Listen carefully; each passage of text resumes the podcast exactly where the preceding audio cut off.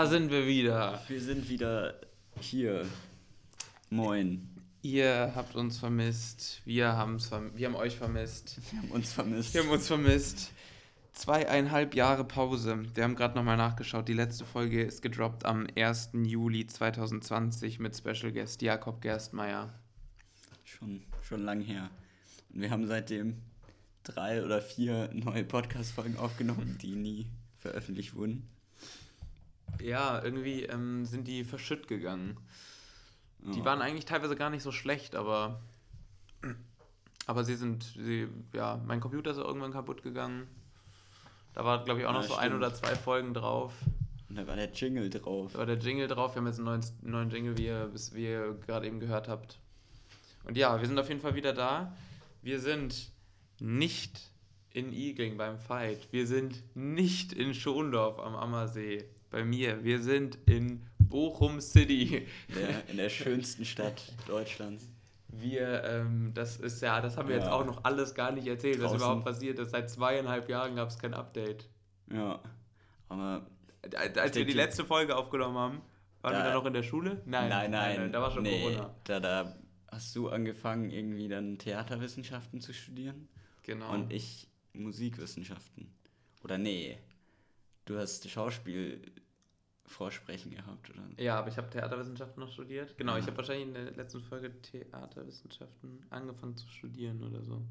Stimmt. Nee, noch ja, nicht mal angefangen. Nee, doch. Noch nicht ja. mal angefangen. Ich habe erst im Oktober angefangen. Ja, und ich bin nach Hamburg gezogen. Genau, ich- wohne ich auch nicht mehr. Also ich habe kurz nach dem, nach der letzten Folge, habe ich angefangen Theaterwissenschaften zu studieren in München, ein Semester und dann ähm, habe ich ähm, vorgesprochen für Schauspiel an Schauspielschulen, Unis und bin dann letzten Endes genommen worden an der Volkwang-Universität in Bochum. Deswegen sind wir jetzt auch in Bochum. Ich wohne jetzt seit zwei Jahren schon im Ruhrgebiet. Ja. Und Veit, Und ich, ich habe angefangen, Musikwissenschaften in Hamburg zu studieren und das dann aber wieder abgebrochen. Und jetzt studiere ich seit einem Jahr Informatik in, In Augsburg. Genau, ich wohne in Augsburg.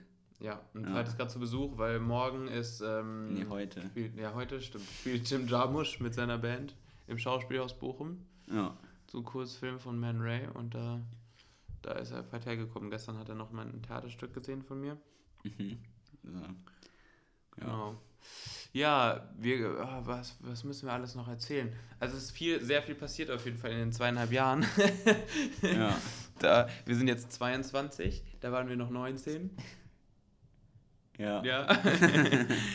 und ähm, was, ähm, wir haben die Red Hot Chili Peppers live gesehen. Also das, ja. das genau. war wahrscheinlich das Letztes Highlight Jahr. der letzten zweieinhalb Jahre, würde ich sagen. Ja, ich glaube, wir haben wahrscheinlich im Podcast mal darüber geredet, dass wenn die auf das Frusciante zurück ist und Ja, wie hyped wir sind, wenn wir auf ein Konzert gehen könnten. Und das ist passiert. ja. Wir, war- wir haben einfach die Chili Peppers live gesehen. Wir haben im Podcast wahrscheinlich auch noch nicht mal darüber geredet, dass er back ist. Ich glaube schon. Nein, das war Das- doch im Dezember 2020. Nein, nein, das war nur 2019. Sicher? Habe ich in München gewohnt. Okay, okay. Ne, jedenfalls, wir haben, wir haben, wir haben John Frusciante live gesehen, wir waren so nah dran, wie man nur dran sein kann. Wir waren echt ganz vorne, erste Reihe. Wie viel haben wir gezahlt für die Tickets? 130 Euro oder so. Ja, irgendwie sowas. Aber das hat sich auf jeden Fall gelohnt. Und vor allem, wir haben nicht nur, nicht nur die Peppers gesehen, sondern auch noch als Voract Thundercat und A$AP Rocky. Äh, Rocky. ja, das war auch sehr Und- stark. Die waren auch beide sehr nice. Vor allem A$AP Rocky war so Ja. der Hangover noch. und der hat mich ultra überrascht. Der war richtig nice live. ja, der hat so, also kann, können wir sehr empfehlen, A$AP Rocky mal live zu sehen. Auch eine krasse Bühnenshow einfach. Der hat so eine riesige, so eine riesige Dummy-Puppe aufgeblasen auf die Bühne, die da so saß. Ja. Und schon nice. Thundercat war einfach Ja. insane. Weil es war in der Köln Arena, 40.000 ausverkauft. Das war schon verrückt. Ja, Und dann halt die Chili Peppers natürlich. das war riesig. Das war noch, die haben ja zwei Alben gedroppt dieses Jahr, letztes Jahr. Unlimited Love und das war die Tour dazu. Und dann ist ja jetzt noch Return of the Dream Canteen gekommen. ja, auch verrückt. Ja. Richtig gut. Aber wir haben ja angeteasert, dass, ähm, also in der Story habt ihr ja schon gesehen, dass wir ein Langzeitprojekt jetzt starten. Wir wollen jetzt nämlich jetzt wieder regelmäßig aufnehmen. Und das, ja, vielleicht kannst du ja mal erklären. Soll ich jetzt erklären? Ja, ich kann es auch erklären. also Erklär wir haben, zu Weihnachten habe ich mir ein Buch gewünscht von meinen Eltern. Das ist äh, vom Rolling Stone Magazine, dem bekanntesten Musikmagazin wahrscheinlich der Welt. ja. so aus den USA. Ähm, die Liste der 500 Greatest Albums of All Time. Und ähm, die haben die schon ein paar Mal veröffentlicht und die wird immer regelmäßig geupdatet. Und das letzte Update ist jetzt eben von 2019. Und das als, als gebundenes, so ein richtig fettes Buch hier. Ähm, und da sind eben die 500 Greatest Albums of All Time stehen da drin, gerankt von 1 bis 500. Und das stellt sich so zusammen, also die haben die nicht, das Rolling Stone Magazine hat jetzt nicht einfach gesagt, das ist das beste Album und das das zweitbeste Album, sondern eine Liste an, ich weiß nicht wie vielen, 100 Leuten oder so aus der Musikbranche, also MusikerInnen, ProduzentInnen, bla bla, äh, Journalismus, Leute, haben eben jeweils ihre 50 besten Alben für sie aller Zeiten äh, gewotet. Und dann immer das erste Album kriegt dann irgendwie 100 Punkte und so weiter. Und das 50. kriegt dann zwei Punkte und so sind dann über 3000 Alben in einem Ranking zusammengekommen und die 500 besten stehen eben in diesem Buch. Und ja, man kann vorab sagen, dass das Ranking echt komisch ist an vielen Stellen. An vielen Stellen aber, Aber- auch sehr nice. Aber es ist auch nice, weil man hört Musik, die man sonst nicht hören würde. Und unser Plan ist jetzt eben 500 Alben zu hören in diesem Jahr Genau. und darüber dann im Podcast miteinander zu reden. Also wir hören von 500, wir haben bei 500 angefangen und hören quasi uns hoch. Ähm, ja, und das ist der Plan, dass wir, also die Idee ist, dass wir alle 25 Alben eine Folge aufnehmen und diese Alben so ein bisschen besprechen. Und, ähm, Und, also wir wollen über alles so ein bisschen, bisschen kurz quatschen, dann so unsere, unsere Favorites sagen immer bisher. Mhm. Genau. Und der Plan ist, wir haben jetzt die Liste, wir haben ja die, die Playlist zum, zum Podcast. Die haben wir jetzt gelöscht. Also die, die Playlist gibt es noch, aber wir haben alle Tracks rausgelöscht. Und wir tun dann immer von jedem Album, tut jeder seinen Favorite Track auf das Genau. Album. Und Äh, auf die Playlist. ja. Dann könnt ihr so Außer ein bisschen mithören. Absolut scheiße.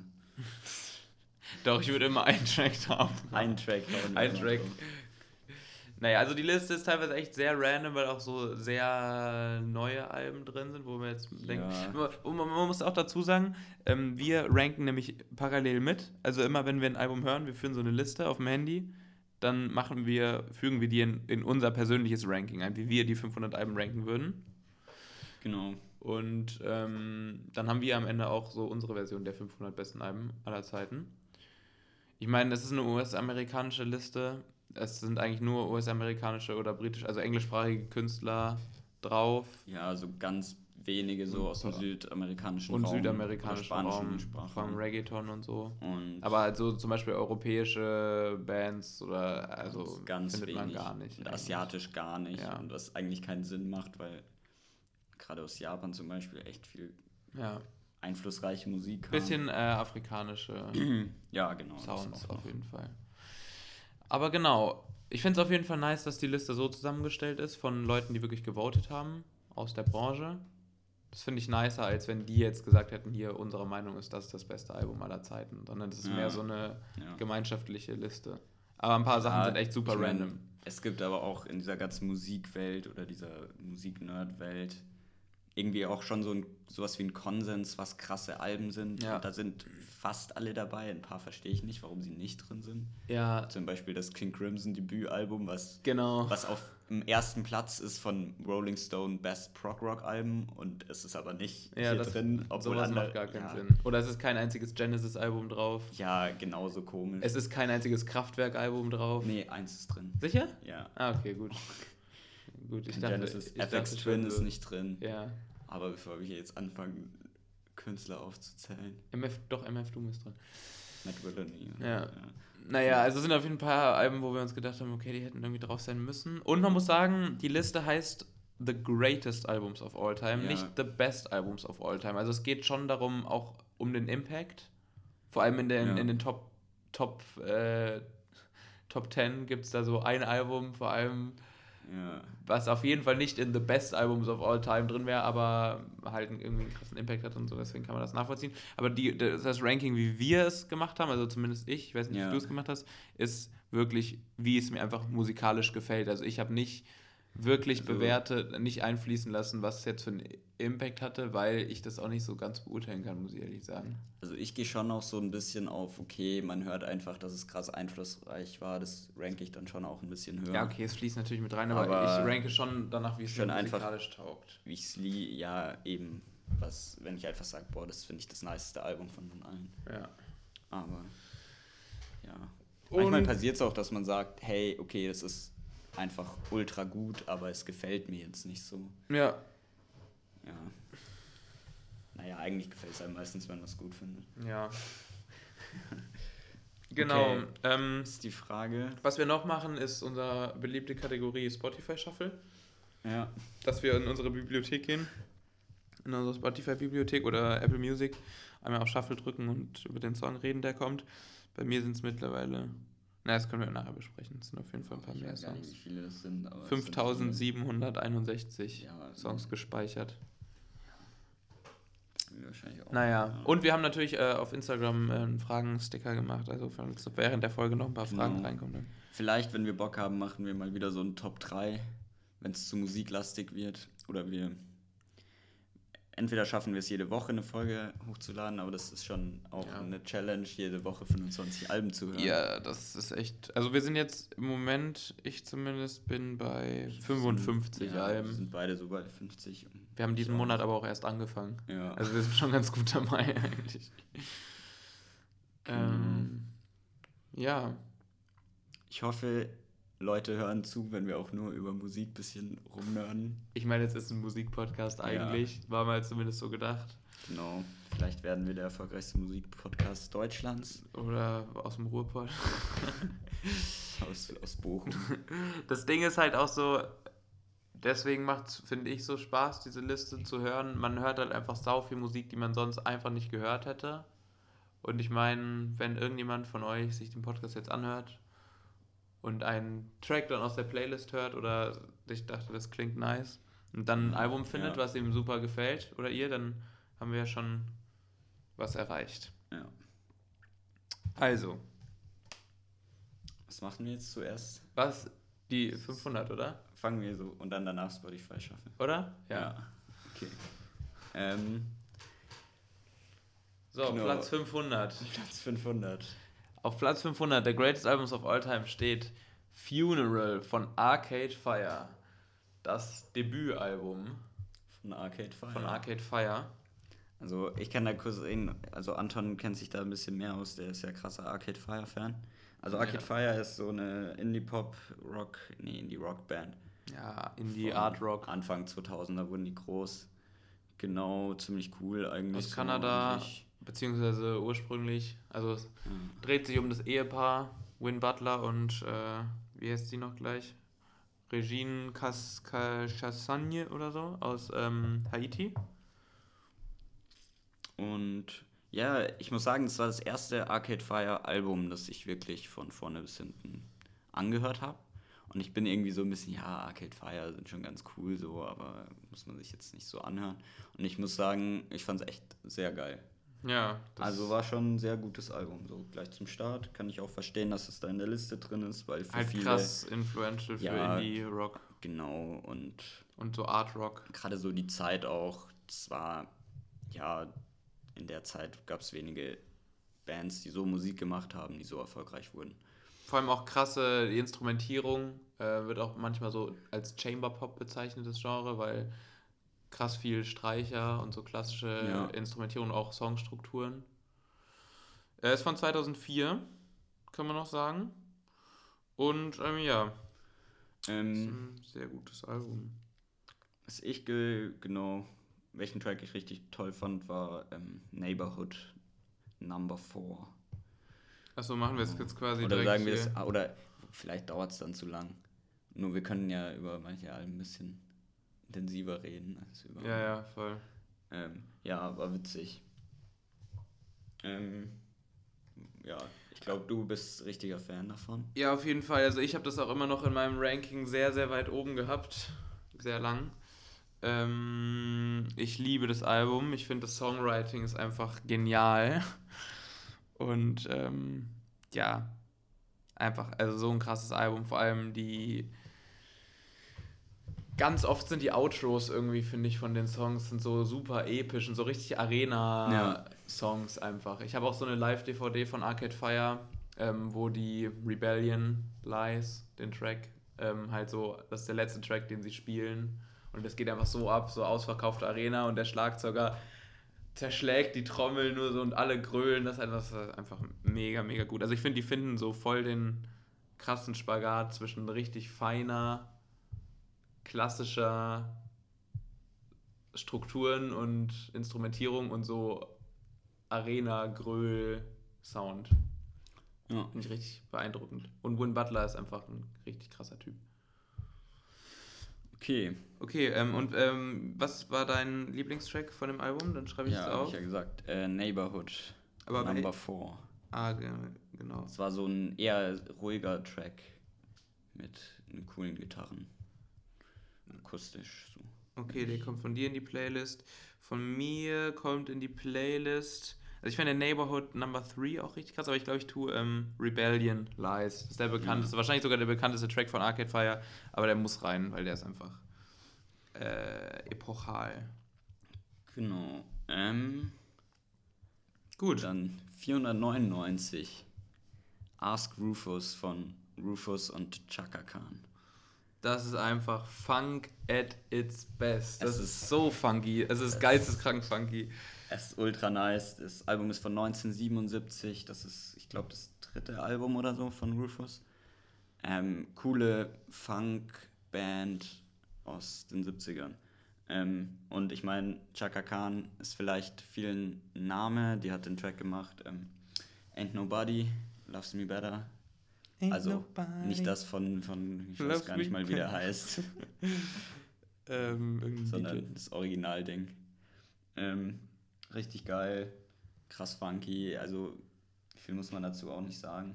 Also es ist wirklich einfach, ähm, das ist, also ich, ich habe es angehört und war so richtig geflasht. Ist auch ganz lang äh, in meinem Ranking ganz, ganz weit oben ge gewesen. Und genau, Rufus ist die Band, Chaka Khan, die Sängerin.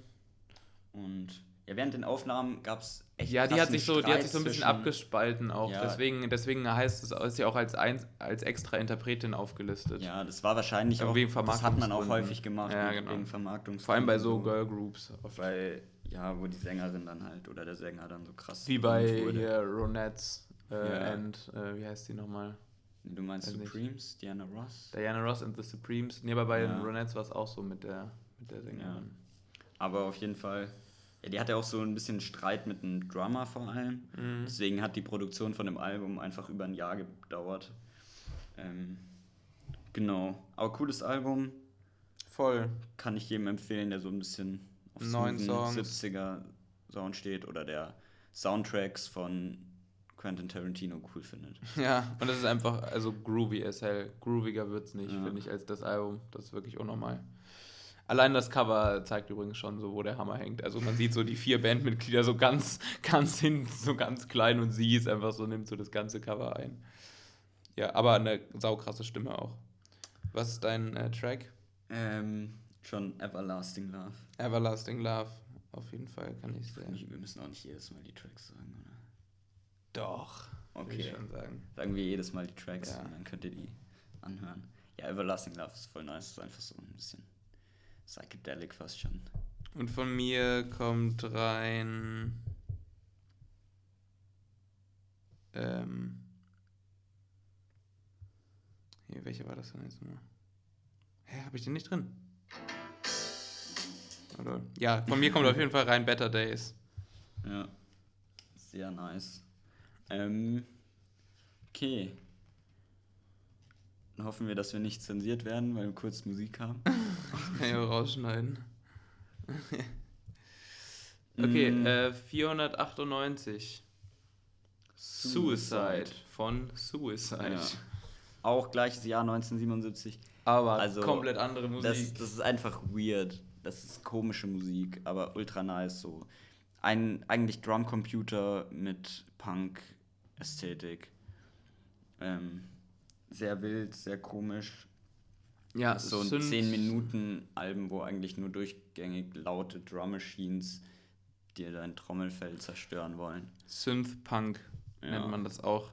Auf jeden Fall krass, ähm, ja, ähm, neu zu der Zeit. Also das war echt, Ich mag das auch voll, weil das hörst du dir an und denkst dir, boah, sowas habe ich noch nie gehört, aber es ist einfach aus den 70ern. das ist wirklich weirde Musik. Ich würde empfehlen, das Album nicht nachts alleine zu hören im Wald, weil dann scheißt man sich, also es wird teilweise wirklich gruselig auch so von den Sounds. Vor allem der letzte Ja, Track, Frankie Teardrop, ist einfach nur gruselig. Ja, oder auch von, von den Texten her ist eigentlich eher ein Horroralbum.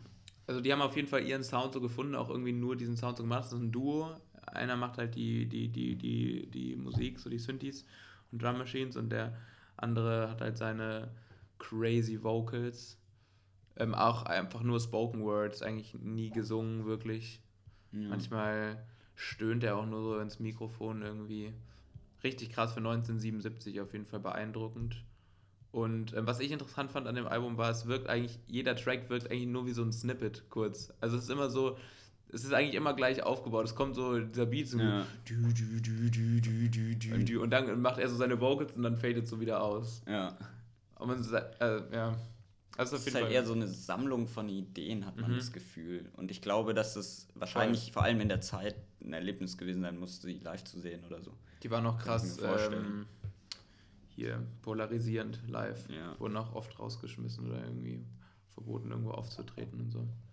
Das finde ich aber nice. Ich finde, sowas spricht meistens für den Künstler. Ja, auf jeden Mhm. Fall. Ähm, ja, Okay. welchen Track hast du drauf? Ich finde, bei sowas müssen wir echt nicht so auf den Track eingehen. Ja, aber, aber wir, okay, Ähm, aber wir tun die, Ja, tun die dann halt in die Playlist. ja, okay. Also da, da, da gibt es nicht irgendwie so viele Tracks, die irgendwie krass waren, sondern wir hauen da mal. naja, Frankie Teardrop. Ja, Frankie Teardrop hauen wir rein. Das sind auch 10 Minuten, ich glaube, das reicht. Ja, ich will noch, ähm, ich will noch, ich will noch ähm, Dings draufhauen. Ghost Rider. Den ersten fand ich auch ziemlich nice. Als nächstes kommen wir zum ersten Compilation-Album.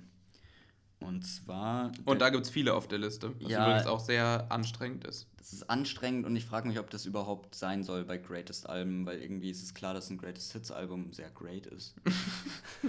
Das steckt schon im Namen. ja.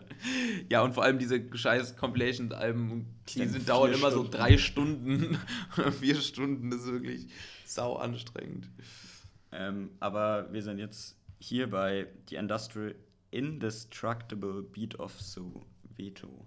Von various Artists. Artists. Also, Und ist aus Südafrika, ein Sampler aus den 90, äh, 80ern, der so einen richtig coolen ähm, eigenen Pop-Sound hat, finde ich. ja, es ist mega Und- interessant. Macht auch voll Spaß anzuhören, finde ich. Ist cool, so Feel-Good-Music. Bisschen, ja, Sommer-Vibes eigentlich. Es ist richtig crazy. Also, das sind halt, jeder Track ist von einem anderen Künstler oder einer Gruppe. Mm. Und dieses Genre heißt, glaube ich, es sind so verschiedene Genres, aber ich glaube, so das Haupt heißt Makeba oder sowas mit Q. Und es ist quasi, verbindet so äh, traditionelle südafrikanische Musik mit so westlicher Pop-Instrumentierung. Ja. Und das ist echt mega nice, äh, äh, ähm, einfach. Und es war auch irgendwie, meinst du doch, hier für. Also, es äh, ist für Paul Simons Album Graceland so eigentlich, der hat sich den Sound so ein bisschen abgeguckt und ein bisschen weiterentwickelt. Der hat sich da auch eben Musiker dann geholt. Der wollte wissen, wer sind die Musiker auf den Alben und hat sich den Bassisten von einer Gruppe geholt, der eigentlich fast alles eingespielt hat dann auf dem Album. Und das finde ich schon ziemlich cool. Ist auf jeden Fall sehr nice. Ich hatte mir, muss ich ganz ehrlich sagen, also ich fand es wirklich sehr gut. Ich habe mir so ein bisschen mehr neue Sounds erwartet, so für mich. Ja, Weil ich dachte so, oh, da kommen jetzt bestimmt so richtig interessante Rhythmen und so, die ich noch so gar nicht kenne. Aber dafür war es dann schon sehr Ja. westlich ins äh, orientiert irgendwie. ja, ich muss sagen, was ich am coolsten fast fand an dem Album, war wirklich der Bass-Sound, weil Ja. der so sehr, ja, sehr eigen ist oder sehr, was, was richtig cooles Auf jeden Eigenes. Fall. Das ist auf jeden Fall sehr zu empfehlen, das Album. Das ist voll chillig, das kann man sich einfach mal so anhören. Ja, Kann man auch irgendwie mal so nebenbei laufen lassen einfach. Ja. Ich glaube, gerade für den Sommer ist das nice. Ja. Ähm, Ich will auf jeden Fall Joyce Number 2. Den Track fand ich ultra nice. ich habe mir hier Holo Telani ausgesucht. Holo Telani, okay. Genau. Dann kommen wir zum ersten Album, wo ich mir dachte, yo, what the fuck, warum ist das hier? Das ist doch voll scheiße. Ich nicht. Ich Und zwar- mega. Einfach äh, ein Album von Shakira. Donde están los ladrones? Und der Titeltrack, der erste Track davon, ich hab's so gar nicht gepackt. Ich hab den so angemacht und dann läuft da fünf, sechs Minuten oder so, sogar ziemlich lang. Einfach dieser gleiche nervige Rhythmus durch. Ich denke mir nur so, Alter, kann die mal die Fresse halten? Nein, der ist so gut. Also ich find's mega ich will, gut. Es hört, jetzt so, hört sich jetzt so an, als würde ich einfach nur Shakira haten wollen. Nee, ich finde, die kann echt gut singen.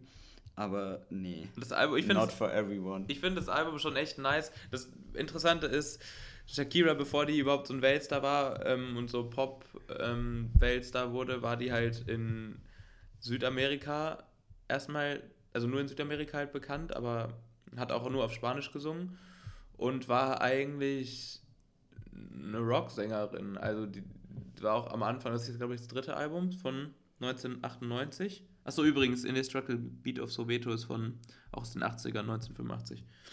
Also das Shakira, Shakira-Album von 98. Das ist, glaube ich, ihr drittes Album oder sowas. Oder zweites, ich weiß Ja. gar nicht. Ähm, aber ja, ich finde den Sound voll nice, weil also auf dem Album singt sie auch noch auf Spanisch. Das war vor ihrem internationalen Durchbruch. Und Mhm. es sind teilweise halt so 90er Dance-Beats Ja, es ist vermischt so, mit so südamerikanischen... so Reggaeton-Einflüsse. Ja, aber halt auch dann teilweise so voll den Rock-Gitarren-Soli und so. Ja, Ein paar Tracks sind echt richtig geile ja Rock-Songs. es sind schon irgendwie so ein bisschen Banger, es sind stabile Pop-Songs. Aber was, was sie ja immer macht, was mir irgendwie mich ein bisschen nervt, ist immer wieder, wenn sie mit ihrer Stimme so. ist das, was ich meine? Also, wenn die so rum. Ja, Digga. Ja, ja, ich weiß schon, was du Äh, meinst. Dass ihre Stimme so bricht. Ja, ist halt ihr Markenzeichen. Rick Aber- Rubin hat auch mal ein Album von ihr produziert und ich habe auch so ein Interview ein bisschen von ihm über sie gelesen und da meinte er auch so, ja, she was a great äh, rock artist und hat er einfach so ein geiles Rock-Album mit ihr gemacht. Ja. Ja, Naja. kann man schon machen. Also, Also, es ist einfach so ein bisschen, also ich feiere es auch so ein bisschen ironisch. also was ich da richtig cool fand oder witzig fand, war der allerletzte Track, wo dann plötzlich so irgendwie so fast schon arabische Einflüsse so Ja. da sind. Das ist echt, ähm, das sie ist ja auch, sie ist ja auch, sie hat ja auch, ihr Vater ist, ähm, ich weiß gar nicht mehr jetzt aus welchem Land, muss ich gestehen. Aber man merkt auf jeden Fall die arabischen Einflüsse auch, die sie auch in ihrer Familie hat. Äh, Libanon, Libanon. Aber es hat sich so ein bisschen angefühlt wie so in Hollywood-Movies, okay, goes to an Arab country und dann kommen halt diese, diese Skalen. ja. Und, ja. Welcher ist das nochmal? O, äh, Ojos Assi. Hm? Keine Ahnung, wie man es ausspricht. Wie Ojas Assi? Ja, So. nee, mit J. Ah ja, okay. Ja, egal, finde ich schon. Ähm, ja, da muss ich eigentlich aus, einfach nur um den Fight abzupacken, den ersten Track, Sor- Sordom, Sordomuda, drauf hat. Ja. Aber Octavio Dia ist halt auch ein richtig nicer Rock. Aber ich nehme mal den ersten, damit ihr mal ein bisschen Ja. kriegt. War Titeltrack. Ciega Sordomuda. Jetzt kommt ein Album, wo, wo du abranten darfst. Ja, sag mal, was es ist. Und zwar Boys to Man. Mit dem Album 2 oder 2. Ja, Das ist so eine A Cappella RB-Gruppe aus den 90ern. Das Album ist von 91, ist geisteskrank erfolgreich gewesen, also so mehrfach Platin. Also es ist eines Ja. der erfolgreichsten Alben aller Zeiten wahrscheinlich sogar. Also Real Talk. Und ist auf Platz 495 der, der Greatest Albums of All Times. Ähm, ja, es ist halt so RB, bisschen Hip-Hop-Einflüsse, ja. A Cappella Sound und ich muss halt einfach sagen, es tut mir leid jetzt an alle, ich finde A Cappella einfach immer scheiße. Ja. Ich mag das einfach nicht so. Warum könnt ihr nicht einfach singen. Warum kann nicht einfach eine Person singen? Also, Warum müssen so sagen, viele gleichzeitig singen? Ich finde es schon schön. Also, Ah, ich wenn es weiß gut nicht. harmonisiert ist. Also, Es klingt halt immer gleich, finde ich. ja, aber es ist immer schön. Oder häufig. Außer wenn die Wise Guys singen vielleicht. Wise Guys, deutsche Boys to Men. aber da sind schon, man muss sagen, es sind einfach schöne Songs, gut, gut produziert. ja, auf jeden Fall. Es sind, klingt, es sind klingt gut. ich so. finde, es sind auch so zwei, drei richtig geil geschriebene Ja. ähm, Balladen einfach ähm, drauf. Aber ich habe, ähm, kein, kleiner Spoiler vorweg, ich finde es nicht, ich finde das Album nicht scheiße. Ich fand bisher, obwohl, ja doch, ich Doch, fand da schon ein paar Alben ein paar scheiße. Alben waren schon Aber scheiße. ähm, ja, ich kann auf jeden Fall, ich konnte bisher auf jeden Fall jedem Album auf dieser Liste zu einem gewissen Teil irgendwas abgewinnen. Und auch dem Album. Und deswegen, ähm, also ich fand vor allem, ein Track fand ich richtig nice ähm, von dem Album. Und das war On Bended Knee, glaube ich. ja. Ich weiß gar nicht mehr. Oder you know. Ja, ihr werdet es ja dann in der Playlist sehen. Genau. Ähm, okay, jetzt kommen wir zu absoluten Ikonen, von denen wahrscheinlich jeder von euch auch mal einen Song gehört hat. Und zwar die Ronettes. Das war eine Popgruppe aus den 60ern, eine der absolut erfolgreichsten, wenn nicht sogar die erfolgreichste Ja, Popgruppe. auf jeden Und Fall. es sind eigentlich so, es war halt so eine Vocal Pop Group, die eigentlich keine Band waren, sondern für die wurde Songs geschrieben. Das waren drei, drei Frauen, drei Sängerinnen. Das Album ist von Genau. 1964. Und die haben zusammen halt Musik gemacht und Halt- also gesungen und da gab es wieder eben, wie, der Anton vorher meinte, Veronica war so das Frontgirl von denen, die Ja. die meisten Songs halt hauptsächlich gesungen hat und die anderen beiden, die haben manchmal auch solo gesungen, aber die waren eher so Backing Vocals. Und die hatten so eine Band und eben Deswegen heißen die auch. Ronettes. Das kommt von Veronica. Von Veronica. Ah, Ronettes.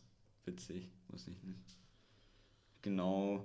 Und was eben ist halt so Phil Spector Genau, der ist, der ist eigentlich, der, Der- kommt noch oft auf der Liste vor. Phil Spector, für alle, die nicht kennen, so einer der legendärsten Produzenten aller Genau. Zeiten, vor allem in den 60ern halt so eigentlich alles produziert, was irgendwie erfolgreich war. Oder Und der hat, viel. der hat eben so ein Konzept gehabt, das hieß The Wall of Sound, wurde das genannt. Andere wo er sagen, eben- das, andere würden das nennen, überproduzieren. Wo er halt einfach quasi ums. Man hatte in den Jahren noch nicht so die Möglichkeit, so mehrspurig, so vielspurig aufzunehmen. Warst da ziemlich eingeschränkt und der hat halt eben Techniken angewandt, wie er den Sound voller kriegen konnte, die eigentlich immer noch angewendet wurden, dass er quasi mehrere Schlagzeuge hintereinander aufnimmt, so ein bisschen angefangen zu overdubben und Und dann auch Ähm, einfach die Instrumentierung halt so genau. super orchestral. Ja. Also wirklich, der Sound ist, also es ist halt teilweise so spielen viel teilweise zu fett. zwölf Schlagzeuge gleichzeitig, alle so ein bisschen anders positioniert und nicht so laut und ja, es hat, ist halt dieser typische Sound. Ich finde, den hört man auch bei den Beach Boys dann ziemlich. Voll. Also auf. Dauer ist es echt anstrengend, aber ich finde es auch ähm, auf jeden Fall interessant ja, für ein paar und- Tracks. Und ich ähm, fand das Album richtig geil. Ich finde, die waren auch krass ähm, äh, aufregend, so als die äh, damals so live aufgetreten sind. Die waren so richtig, ähm, na, ja, ich komme jetzt nicht drauf, aber die haben auf jeden Fall so ein bisschen ähm, den, den Laden, die Musikindustrie so ein bisschen aufgemischt mit ihren Auftritten und waren auch echt so halt frech und haben sich nichts bieten lassen, so ein bisschen und ein bisschen, ja, keine Ahnung, haben so ihr Ding gemacht. Und Ja. ähm, ich finde die ziemlich cool und ähm, finde die Veronica, die Stimme mag ich einfach richtig gern. Und es sind ein paar absolute Banger auf dem Album. Ja, richtig gute Pop-Songs. Und ich fand zum Beispiel Be My Baby ist so der bekannteste von denen. Ja, genau, der ist sauber Ist einfach nice. Und ich finde Walking in the Rain, den habe ich wirklich, den habe ich so oft gehört, also nachdem ich das Album gehört habe. Walking in the Rain ist einfach sauschön. Genau, ist so dieses typische 60er. Irgendwie gibt es so ein Feeling von. Ist auch so ein ah, New York-Feeling irgendwie. Ja, oder so, ein- so ein vor allem Amerika, als, Ja. als alles cool war, so weißt du, so. So Schnee, Amerika. Und oh, als, als der Kapitalismus noch das, das Geilste war auf der Ja. Welt und alles lief toll. Und ja. naja, so das ist auf jeden Fall auf Platz darüber. 494. Das Album heißt, haben wir gar nicht gesagt, Presenting the Fabulous Ronettes von den Ronettes. Jetzt kommen wir zu einem Künstler, der noch oft auf dieser Liste vorkommen wird. Platz 493, Here My Dear von Marvin Gaye aus dem Album 1978. Übrigens für alle, die es nicht wissen, Marvin Gaye wird ja G-A-Y-E geschrieben. Der Na ja, eigentlich äh, ist er geboren, also der Name wird eigentlich G-A-Y geschrieben, also Gay wie Gay. Und er hat das E einfach drangehängt, damit Leute halt nicht denken, es ist halt gay wie gay, sondern das ist eigentlich, das ist eigentlich mega dumm. Ja.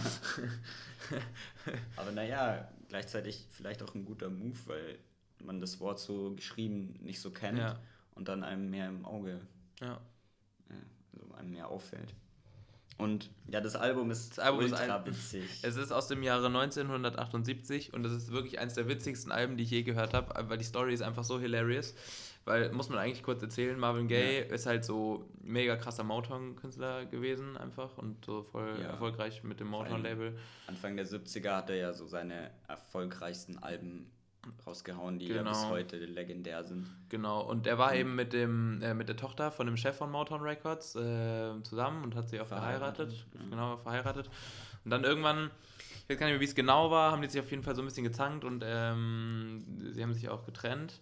Und er ist dann nach Belgien gegangen und wollte, er hat sich auch so ein bisschen zurückgezogen aus dem Musikbusiness und dann hat aber eben der Daddy von seiner Ex-Frau der Chef von Mountain Records und sie haben ihn dann zusammen halt über so einen Vertrag, den er gemacht hatte, yeah. dazu verpflichtet, dass er noch zwei Alben aufnehmen musste für Motown Records und die Hälfte der Einnahmen von den Alben musste er an seine Frau äh, abtreten. Ja, das war irgendwie mit dem Divorce Settlement, dass sie wollte Geld von ihm, das er eigentlich nicht so wirklich hatte. Genau. Und dann haben die quasi so außergerechtlich diesen Deal ausgehandelt. Okay, genau. du machst noch zwei Alben und das Geld geht dann halt. Obwohl er eigentlich gar keinen Bock darauf Frau. hatte. Und dann heißt das Album halt Here, My Dear. Was halt super witzig ja. ist. Und äh, das ist eigentlich ein komplettes Diss-Album, wo er nur seine Frau ja. äh, disst und die ganze Zeit so singt, irgendwie so, ah, warum, ja, why, do I have, why do I have to pay attorney fees? Es ist halt super witzig, weil jeder Track geht halt, es ist halt groovy as hell, saugute Musik, saugeil mhm. produziert, aber er singt halt die ganze Zeit nur halt irgendeinen Bullshit, warum er jetzt irgendwelche Zahlungen machen muss und so. Und ähm, sie wollte ihn dann sogar nochmal anzeigen, wegen irgendwie, weil, weil er zu private Sachen da ausplaudert. In dem Album irgendwie so. Aber es ist einfach fucking hilarious. Und was ich auch irgendwie interessant fand, ähm, auch einfach nice, also es ist halt einfach sau kreativ.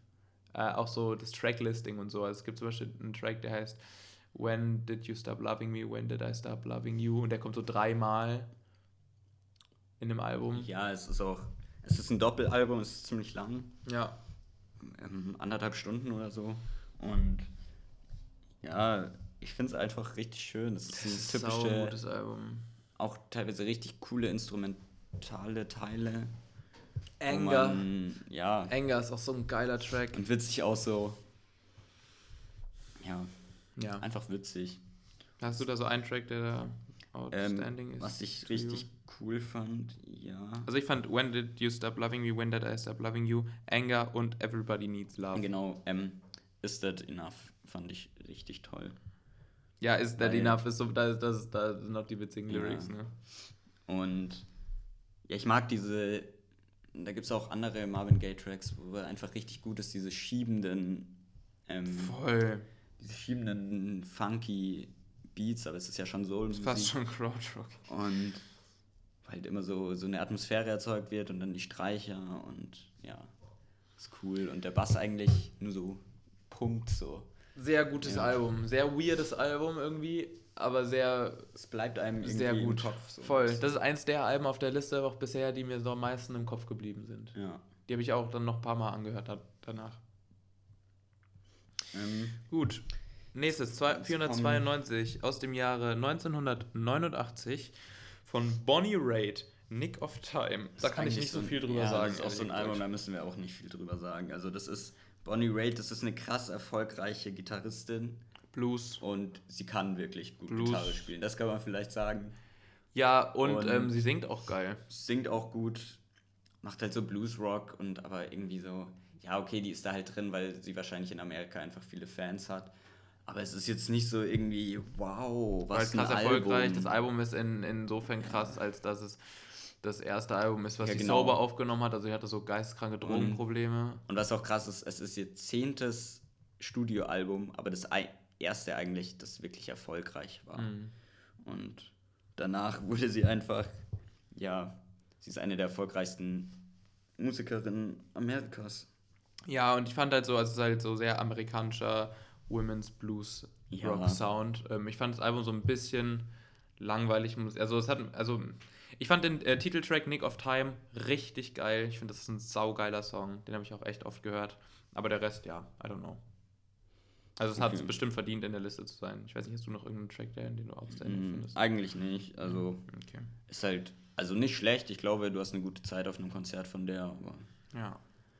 ja. 491 Ja, aus dem Jahre 2019 Fine Line von Harry Styles. Ja, das ist für mich so ein, so ein Moment, wo ich mir wieder denke, so, okay, das Album, das war ein Jahr alt oder so, als die Liste erstellt wurde. Mhm.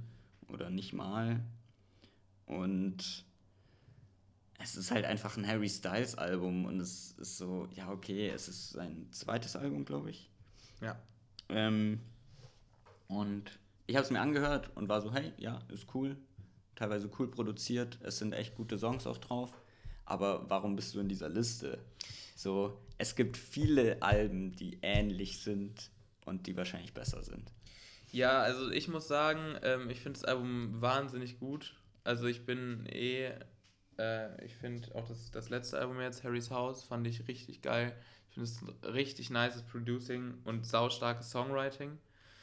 Ähm, ich verstehe nicht, warum dieses Album auf der Liste ist, wenn dann so ein Album wie ähm, hier von King Crimson, das Debütalbum, nicht drauf ist. So. Ja. Das verstehe ich nicht, aber ich muss schon sagen, also ich finde oft ist halt so bei modernen Alben oder bei neueren Alben, wie zum Beispiel auch Billie Eilish und so, Spoiler, die ist auch auf der Liste, Billie Eilish oder Harry Styles und so, ist, ist man dann oft so, sind so oft so Musiknerds so, äh, warum wird die jetzt hier in die Greatest und so auf All Time? Ja. Und es, die es sind einfach krankest erfolgreich. Ja. Und die, hier Harry Styles hat irgendwie so den Rekord gebrochen im Madison Square Garden für ausverkaufte Konzerte in a row. Gab es niemanden, der öfters da gespielt hat, ausverkauft. Das Album sau erfolgreich oder hier die Singles, da sind ja Watermelon Sugar Ja. ist drauf oder Ja, hier ähm, Adore You. Das finde ich übrigens mit Falling. Abstand den schlechtesten Track auf dem Album. Ja, Watermelon. Sugar. Die beiden, Hits, Abstand. die beiden Hits, Adore You und Watermelon Sugar, sind die, mit Abstand die schlechtesten Tracks, auf jeden Fall. Ja. Aber hier, ähm, hier Falling, äh, Ich fand Dings- den Cherry cool.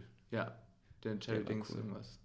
Und ähm, den ersten, den ersten Track Golden. fand Und es waren noch so zwei, drei akustischere Tracks, die ich Ja. auch echt schön Songwriting fand. Ähm, aber insgesamt. Also ich finde ich kann sowas verstehen. Es ist halt so, ich finde solche Listen, die werden ja auch immer wieder aktualisiert und mit in ein paar Jahren und es macht auch Sinn. Und ich finde, vielleicht ist dieses Album in 20 Jahren in dieser Liste, aber noch nicht. Mhm. Ja, ja. Und Billie Eilish genauso. Billie Eilish wird da mal, hey, Ja, das das, Album, das war groundbreaking in vielen Ja. Hinsicht. Cooles Produktion dieses, dieses Ja, okay, das verstehe ich Ja. auf jeden Fall. Aber Ja, dass man dann so schnell sagt, okay, schnell, die müssen das jetzt schon ein greatest Ja, Album. das ist so, äh, nein. Das muss man erstmal die Zeit abwarten lassen. Ich kann gar nicht sagen, ich muss mal sagen, ähm, ich habe es relativ, also viel höher gerankt auch in meiner Liste als Fight, einfach weil ich äh, es krass finde, wie gut er äh, einfach richtig gute Ball Balladen schreiben kann. und du wolltest keine Beziehungsprobleme. Genau. Meine Freundin ist sehr großer Harry Styles-Fan. Ich habe auch Karten. Ich Echt? sehe Du den ja live, ja, ja. Aber die Konzerte sollen ja ultra krass sein, ne? Da freue ich mich schon drauf. Ich kenne nur die Memes dazu. Ja, nee, ich kann gar nicht sagen, ich fand Ski, ähm, fand ich einen ziemlich krassen Track. Ähm, auch richtig guter Rocksong einfach. Und ähm, ja, Falling. Ähm, ja. Ich mach mal Ski drauf, weil Falling kennt eh jeder. Ähm, okay, 490. Wir sind wieder bei einer Blues. 70ern. Nee, Blues, das ist ziemlich 70er Pop gewesen. Ja, es war schon sau bluesy, fand ich. Naja. Also, okay, wir sind bei. Also, Hard Like a Wheel, Platz 490 von Linda Ronstadt aus dem Jahre 1975. Ich fand es richtig schön. Ja, Also hat mir gefallen. ist ein nice Ist toll. Man muss dazu sagen, das sind keine Songs, die für sie oder von ihr geschrieben wurden, sondern hauptsächlich nur Cover. Äh, das ist eine Sängerin, die so halt 70er, ich finde eher Poprock eigentlich Ja. viel gemacht hat. Aber wenn du auf so, also wenn ihr irgendwie Fleetwood Mac so vom Sound cool findet, Ja, genau. dann würde euch das auch gefallen. Ist einfach so dieser Vibe irgendwie.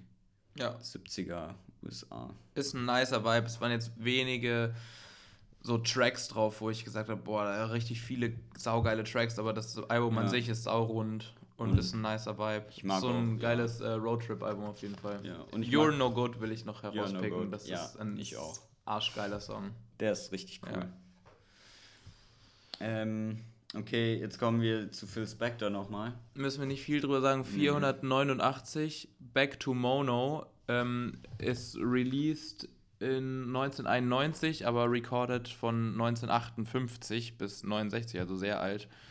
Und das ist Ja. halt so ein 4-Stunden-Compilation-Album. Mehr müssen wir dazu auch nicht sagen. Wir haben dafür schon. Es sind halt irgendwie alle Ich finde es ein bisschen unnötig, dass das da drin ist. Es ist halt sau random. Ich glaube, das ist halt einfach drin, um nochmal so Phil Spector zu crediten. Ja, weil der halt keine Musik gemacht hat, weil er ist halt Produzent. Ja. Also, Aber man kann nochmal sagen, also Phil Spector, was da schon krass ist, ist, dass er so eigentlich der erste Produzent war, der so mehr wirklich so seinen eigenen Sound geprägt hat. Mhm. Also wo man wirklich erkennt, okay, das ist jetzt Phil Spector. Der hat Ja. einfach sehr viel Eingriff genommen in die Musik.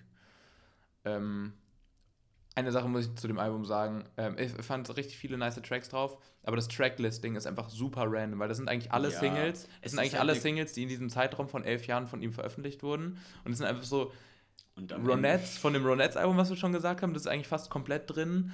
Und dann, aber so, das Tracklisting ist so weird, weil das ist so komplett weird verteilt. Dann kommt wieder eine Single aus dem Ronettes-Album, dann kommen wieder ganz viele andere Sachen, dann kommt wieder eine Single von dem Ronettes-Album und die letzten zehn Tracks. Das ist einfach das Weihnachtsalbum von Phil Spector. Der hat so ein Weihnachtsalbum rausgebracht. Und das ist einfach so, ja, die letzten 12 bis 10, 10 Ja. 12 Tracks. Ja. Aber ja, da müssen wir auch nichts reinhauen. Nee. Ähm, dafür kommen wir jetzt halt endlich mal zu einem Klassiker. Ja, Nee, davor war auch schon. 488 aus dem Jahr 1969. The Stooges von The Stooges. Ja, die, die berühmte Punk-Band von Iggy Pop, bevor Punk erfunden wurde.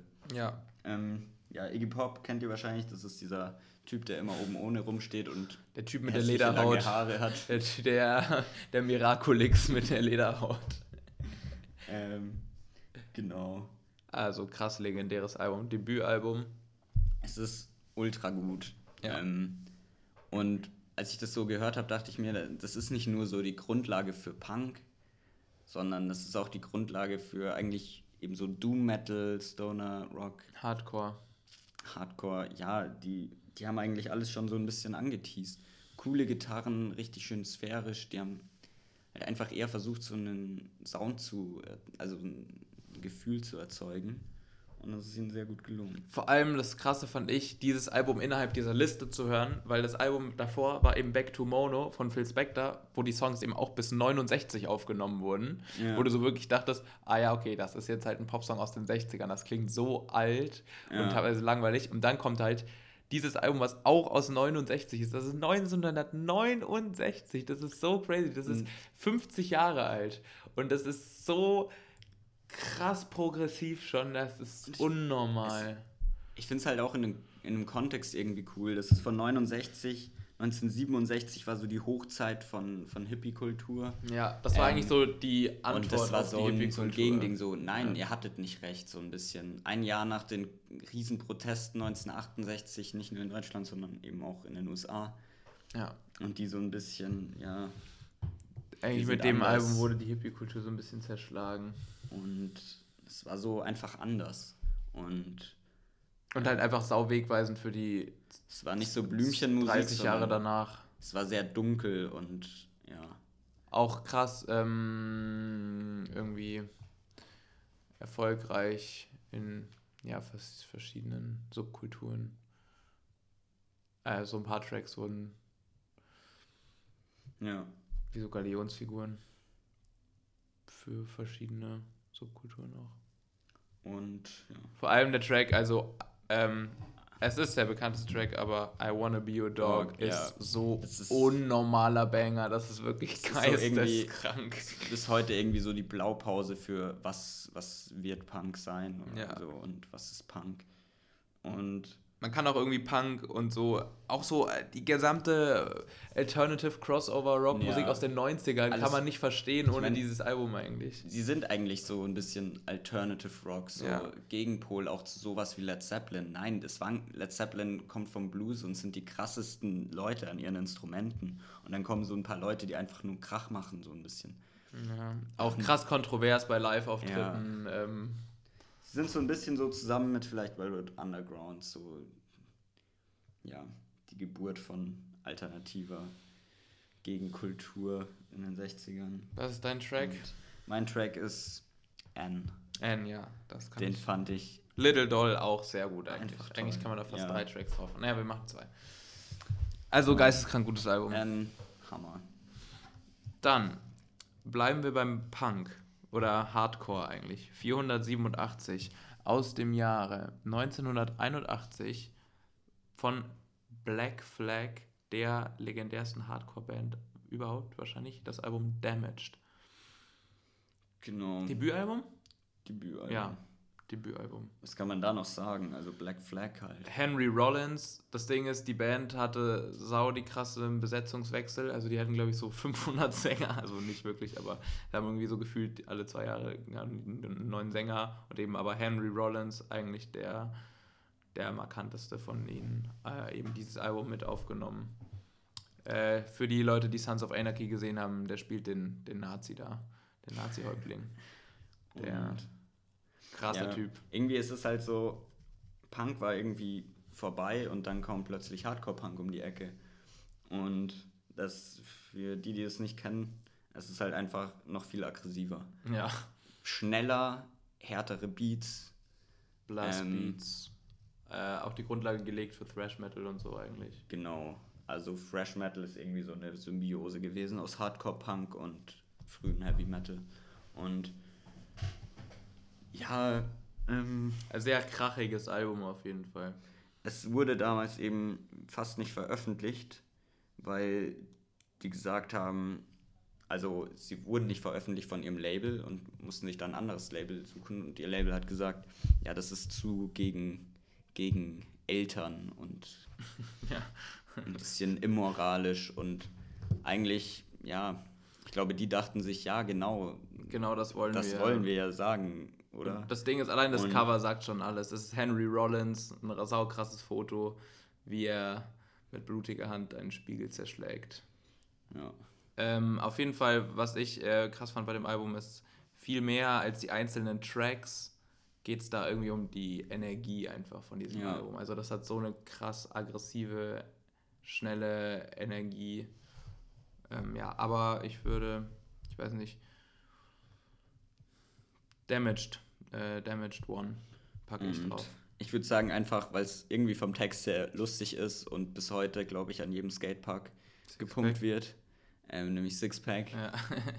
Mit der legendären Songzeile I got a Sixpack and nothing to do. So, kommen wir wieder zum sehr krassen Genrewechsel. Auf Platz 486 aus dem Jahre 2006. Kommt äh, Continuum von John Mayer, dem Sunny Boy. Das ist einfach das Gegenteil von Black Damage, Black Flag. Das ist nämlich einfach sehr fein, sehr klare Musik Ja. irgendwie. Also das ist wirklich klarer wird's nicht, habe ich das Gefühl. Dieses Album ist, ist- wirklich glasklar. Das fand ich so krass. ja, Das ist wirklich Es wie, ist- wie, wie, so ein, wie so ein stilles Wasser aus so einem aus so einer, aus so einer Quelle in den Alpen. Also wirklich, das ist so crazy, dieses Album.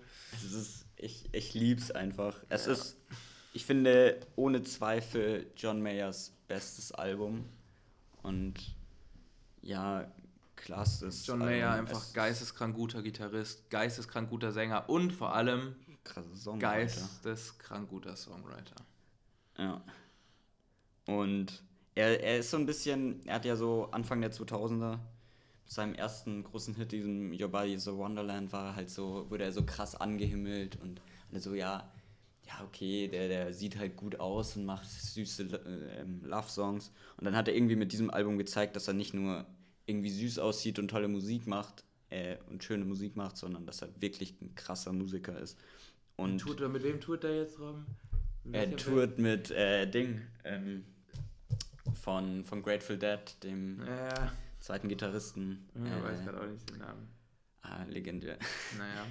Also, das musst du erstmal schaffen, wenn du mit Grateful Dead. Saukranke Tracks.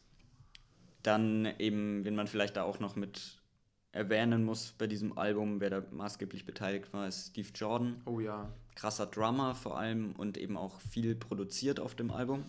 Auch Ähm, und spielt mittlerweile Drums bei den Stones. Ja, spielt Live-Drums bei den Stones. Und Steve Jordan war auch zusammen dann eben mit Pino Palladino, einer meiner absoluten Lieblingsbassisten. Ja. Ähm, der hat auch viel mitgespielt und John die haben Mayer zu Trio. dritt, haben die, sind die viel getourt und haben Blues gezockt.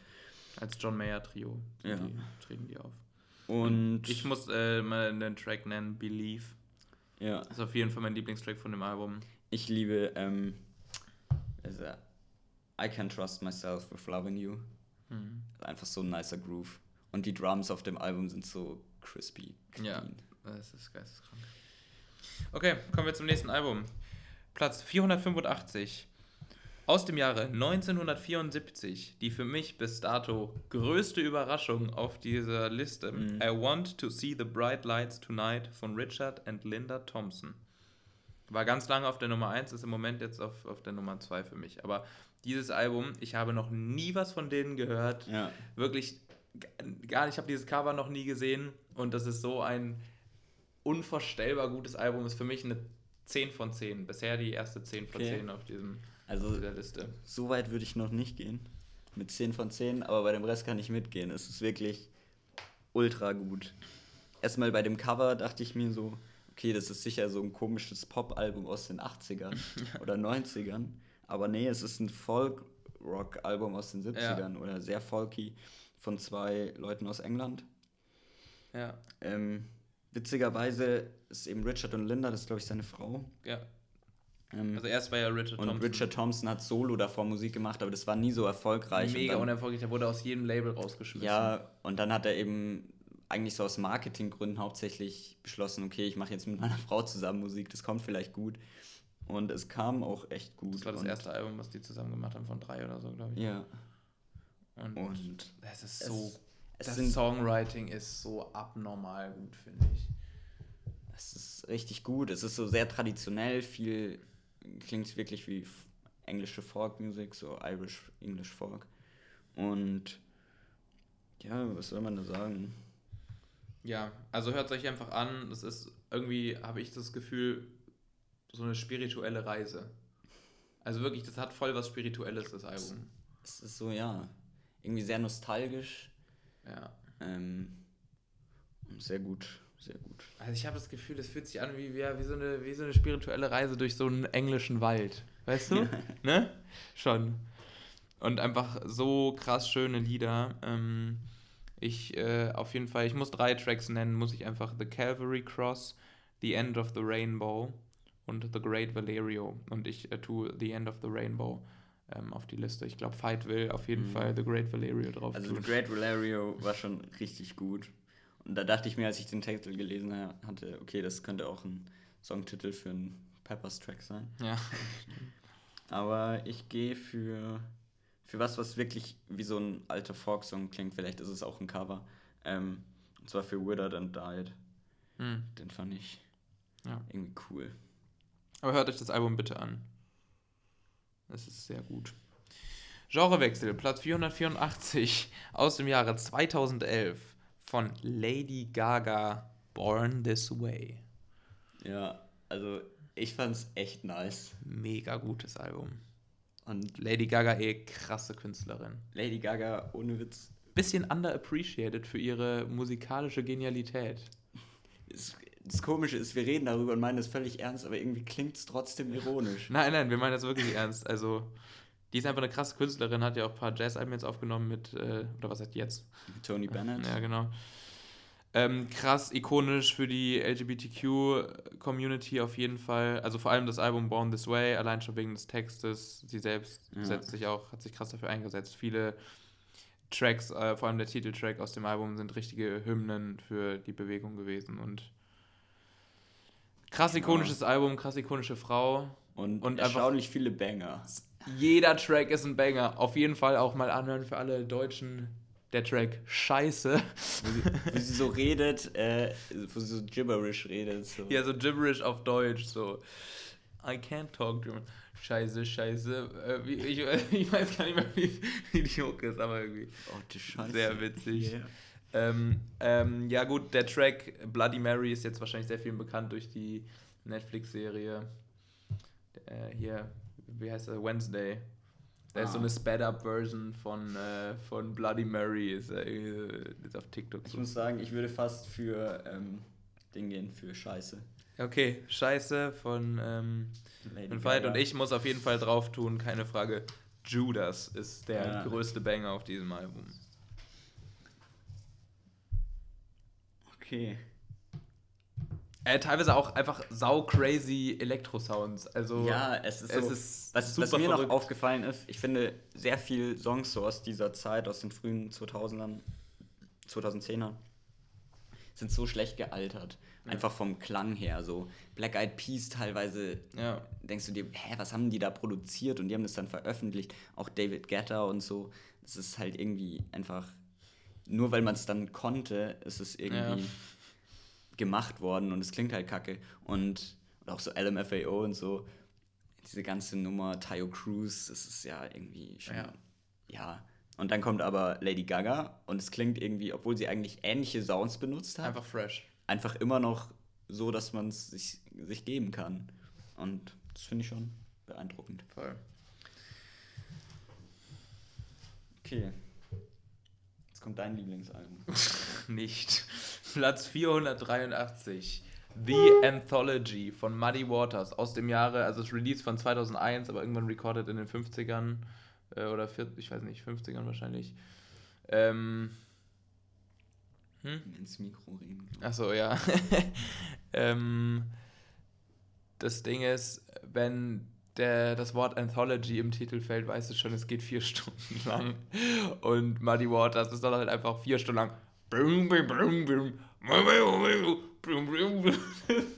Also, Zwei Minuten Mundharmonika-Solo. genau. Also es ist halt einfach krass, sowas zu hören. Ja, sag du mal, du kannst da mehr drüber sagen. Also ich fand es Also- auch schon mega interessant, das anzuhören. Also ich finde, es ist halt eine Anthology. Es ist eine Zusammenstellung quasi, die aus zwei CDs, es ist für CD veröffentlicht worden damals, ähm, wo die erste CD quasi so seine Anfänge sind, wo er eigentlich nur Acoustic Blues spielt.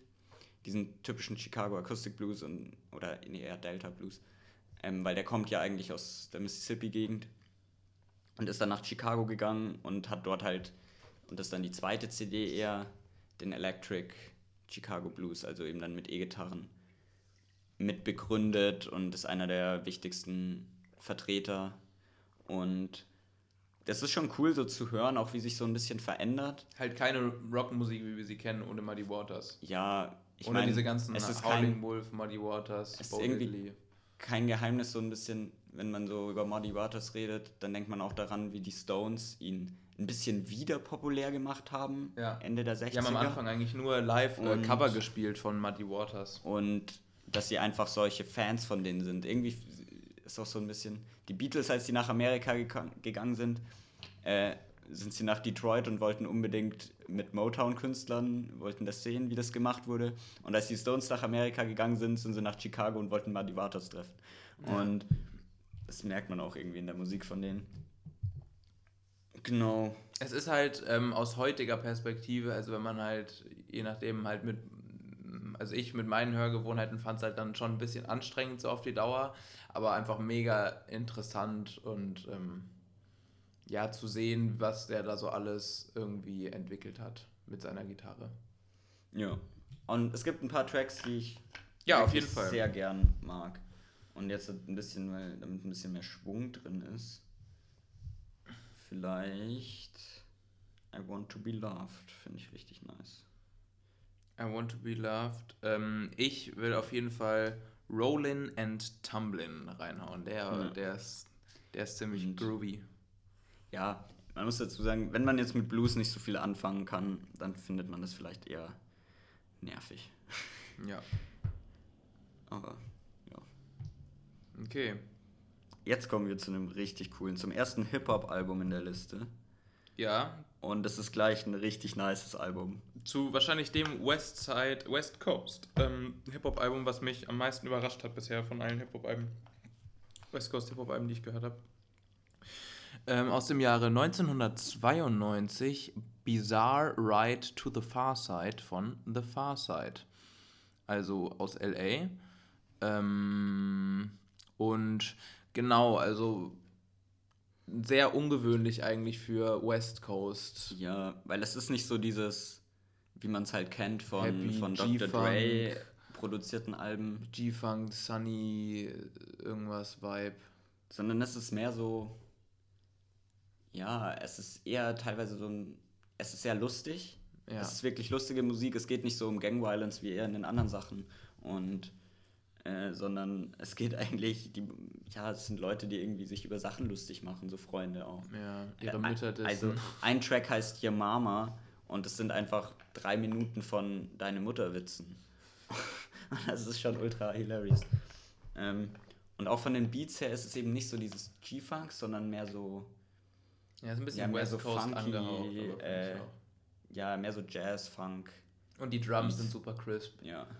Ähm, und einfach ein verrücktes Album, irgendwie was sau krass ist und von dem ich aber auch noch nie gehört habe vorher. Und äh, lustigerweise ähm, waren die auf dem Plattenlabel von ähm, den Fantastischen Vier, also haben auch irgendwie Roots in Germany. Lustigerweise. Und ähm, ja, ist einfach ein geiles Album. Der beste Track, finde ich, auf jeden Fall ähm, Officer. Ist der einzige Track, der ist, der ist irgendwie äh, gelöscht auf äh, Apple Music und, und Spotify, den kann man sich auf YouTube anhören. Und ich gehe für einen Track, der absolut ikonisch ist für 90s Hip-Hop, den auch jeder kennt. Oh ja, Und zwar Passing Me By. Passing Me By. Äh, Richtig nice. auch irgendwie so Und- voll äh, so ähm, Rap, Rock. Ja, es ist halt einfach nice Musik, die, die man zum Chillen hört. Und beim Autofahren mit Ja. den Homies. Mit den Boys. Ähm, ja, und auch ganz viele Public Enemy. Margen. Okay. Marges. Ja. Jetzt kommen wir schon zum 20. Album. 481 If You're Feeling Sinister von Bell and Sebastian aus dem Album 1996. And oh my, what an Album.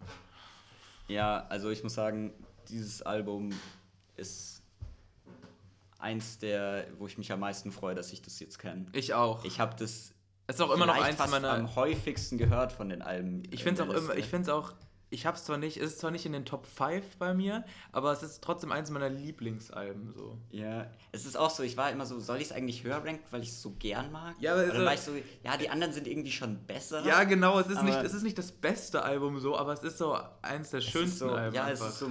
Oh, ja, okay, wir haben gar nicht gesagt, was das für Musik ist. Also Bell Sebastian, das ist eine Band aus ähm, Schottland.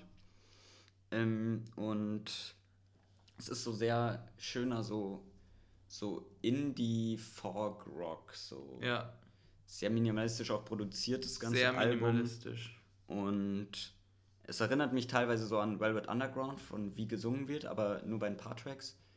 Ähm, und richtig cooles Songwriting, richtig schön. Das einfach. Songwriting erinnert auch ein bisschen Es an die Smiths. Ja, es ist auch irgendwie so. Ähm, Es ist einfach so super cozy. es, ja, es ist irgendwie so ein schöner Ort, wo man ist. Ja, wenn voll. Es ist hört. so ein, so, ein, so ein warm place einfach. Es ist zwar melancholisch, aber auch, auch schön. Ja. Wunderschönes Album und wunderschöne Songs. Und ähm, die Texte sind wahnsinnig toll. Ja. Also die Texte sind Richtig so gut. krass Es hat poetisch. auch so ein bisschen was von Sufjan Stevens, Voll. finde ich, vom Songwriting, äh, vom Textwriting. Textwriting. Äh, Auf jeden Fall. und ja, ist cool. Also, ähm, Dem ja, sehr, sehr, sehr, sehr ähm, poetische Texte. Also für alle Leute, die auch an guten Texten oder die auf die Songtexte achten, finde ich das bisher das interessanteste Album. Ja. Und welche, welchen Song ich tatsächlich richtig mag, so vom Groove her und auch vor allem toller Wechsel zum Chorus hin. Äh, like Dylan. Ja, das ist auf jeden Fall der beste Track von dem Album, Mhm. finde ich. Ja. Like Dylan in the Movies ist einfach Auch wunderschön. der Titeltrack If You're Feeling Sin Sinister fand ich. Judy and the Dream of Horses, auch Ja. wunderschön. Ja. Auch eine nice Story, aber ich würde dann noch draufpacken, Get Me Away From Here, I'm Dying. Ja. Was klingt wie der absoluteste Morrissey-Track. aber ja, ähm, äh, wunderschöne Songs. Hört euch das Album auf jeden Fall an. Ich muss das nochmal höher ranken, jetzt wo ich so Ja. drüber rede, merke Ja, ich, ich liebe das einfach viel Das zu sehr. So, ja. Okay. Jetzt kommen wir zu zwei Alben, Jetzt kommen wir die sind anders. Okay, auf Platz 480. Wir reden, glaube ich, schon mega lang, aber ist Ja. egal. Es wird, wird, werden fette Folgen. Könnt ihr ja in mehreren Teilen hören. Auf Platz 480 aus dem Jahre 2016 The Weight of These Wings von Miranda Lambert. Veit liebt dieses Ich liebe Album. das Album. Nee, ich fand es bisher fast die größte Zumutung. Ähm, Allein, dass, dass, dass, dass diese Liste sagt, dieses Album ist greater als jedes Album von King Crimson und Genesis. ja. Also- Also, so, also erstmal, was ist das für ein Genre? Ja, das ist halt so Country Country Rock. aus Nashville, so, ja. Und die hat eine schöne Stimme. Erstaunlicherweise, es waren so zwei, drei Tracks drin, die ich echt gut fand. Und es waren eher so Voll. eher alter, klassischer Country. So, Also ein bisschen alt-rockig teilweise. Aber was ich gar nicht mochte, waren halt diese Bro-Country, nenne ich es immer gerne. Ja. Ich glaube, das nennt man auch so äh, gerne. Halt dieses, oh, ich bin eine Frau. Also sie, sie halt so voll aus dieser Perspektive, ich brauche einen starken Mann. Und, Ja, das äh, ist so schlimm. Das, fand, das hat mich auch beim Bonnie Raitt-Album so genervt. Die singt eigentlich zehn Tracks darüber, dass sie einen richtigen Mann will. Ja, so, ich brauche einen richtigen Mann, der einen Hammer nehmen kann. Ja, es ist so schlimm, wirklich. Und, äh, ja. Und das Album ist viel zu lang. Das geht irgendwie Ja, über, über geht- anderthalb Stunden. Oh, Junge, das ist so lang. Und die schlimmsten Tracks drin sind die, die Dinge im Namen haben. Ähm, Generell jeder Track, jeder, äh, jeder Country-Track, der Man oder Woman im Namen trägt, könnt ihr euch sicher sein, dass der sehr schwierig sein wird vom Text. genau, Bad Boy war der schlimmste Track. Ja. Und Tomboy. Tomboy ist so Oder gut, Boy, wo sie darüber singt. Das ist auch so gut. Tomboy, da singt sie darüber, dass sie ja nicht so weiblich ist, sondern sie ist ein Tomboy. Und, ah, Mann. Ja, ähm, aber wie gesagt, auch Und sie reitet gern und so. Weißt du, so, es ist so ein. allein das Cover sagt schon alles. Ja, es ist Es ist ein bisschen cringe, aber den Track Weiß ähm, finde ich sehr, sehr gut. so ein bisschen wie Taylor Swift früher. Ja, nur in, Nur, dass ich nur die in halt irgendwie cooler und in, fand. und in vier, 45. Ich bin 49. Aber ja, Ja, welchen Track will- willst du gar keinen eigentlich? ähm, gar kein. Aber Bad Boy ist. Also, ne, nee, Tomboy, hau Tomboy rein. Okay, Tomboy, Tomboy für den, für den Gag. Ja. Jetzt kommt das ähm, mit Abstand beste Album bisher auf der Liste. Ja. Und zwar von der legendären, also legit, wirklich legendären ähm, südamerikanischen Künstlerin Selena. Die ist nicht südamerikanisch, die ist aus Texas. Nein. Doch, sie ist aus Texas. Nein. Doch. Echt jetzt? Ja. Oh. Sie ist halt aus Aha, was steht hier? Latino. Regional Mexican Masterwork. Ja, aber die hat auf jeden Fall in Mexiko gelebt. Ja, aber ich meine Texas. Okay, ja, sie ja. ist halt Latina. Ja. Also aus dem Album, äh, aus dem Jahr 1994 das Album Amor Prohibido. Es ist. Es ist einfach, ihr müsst euch bitte, macht jetzt sofort diesen Podcast aus und hört euch den Track, äh, wie heißt er doch gleich? Plus, äh, Hä? du weißt schon den. Ja, ja, dein. Äh, Tus des, des Precious. Ich kann das nicht aussprechen. Ähm, ja, Tus Despre Desprecios. Ich kann das auch nicht aussprechen.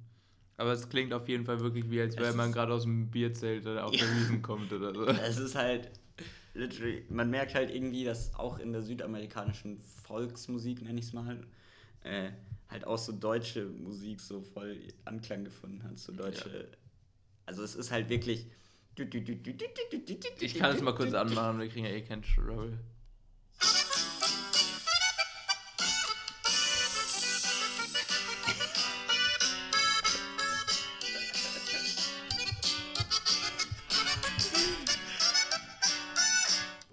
Ja, so also gut. Ich sag mal so, es würde jetzt auch nicht wundern, wenn da jetzt plötzlich Markus Söder zum Schuhplatten anfängt. Selena ist fränkisches Natur äh, Kulturgut.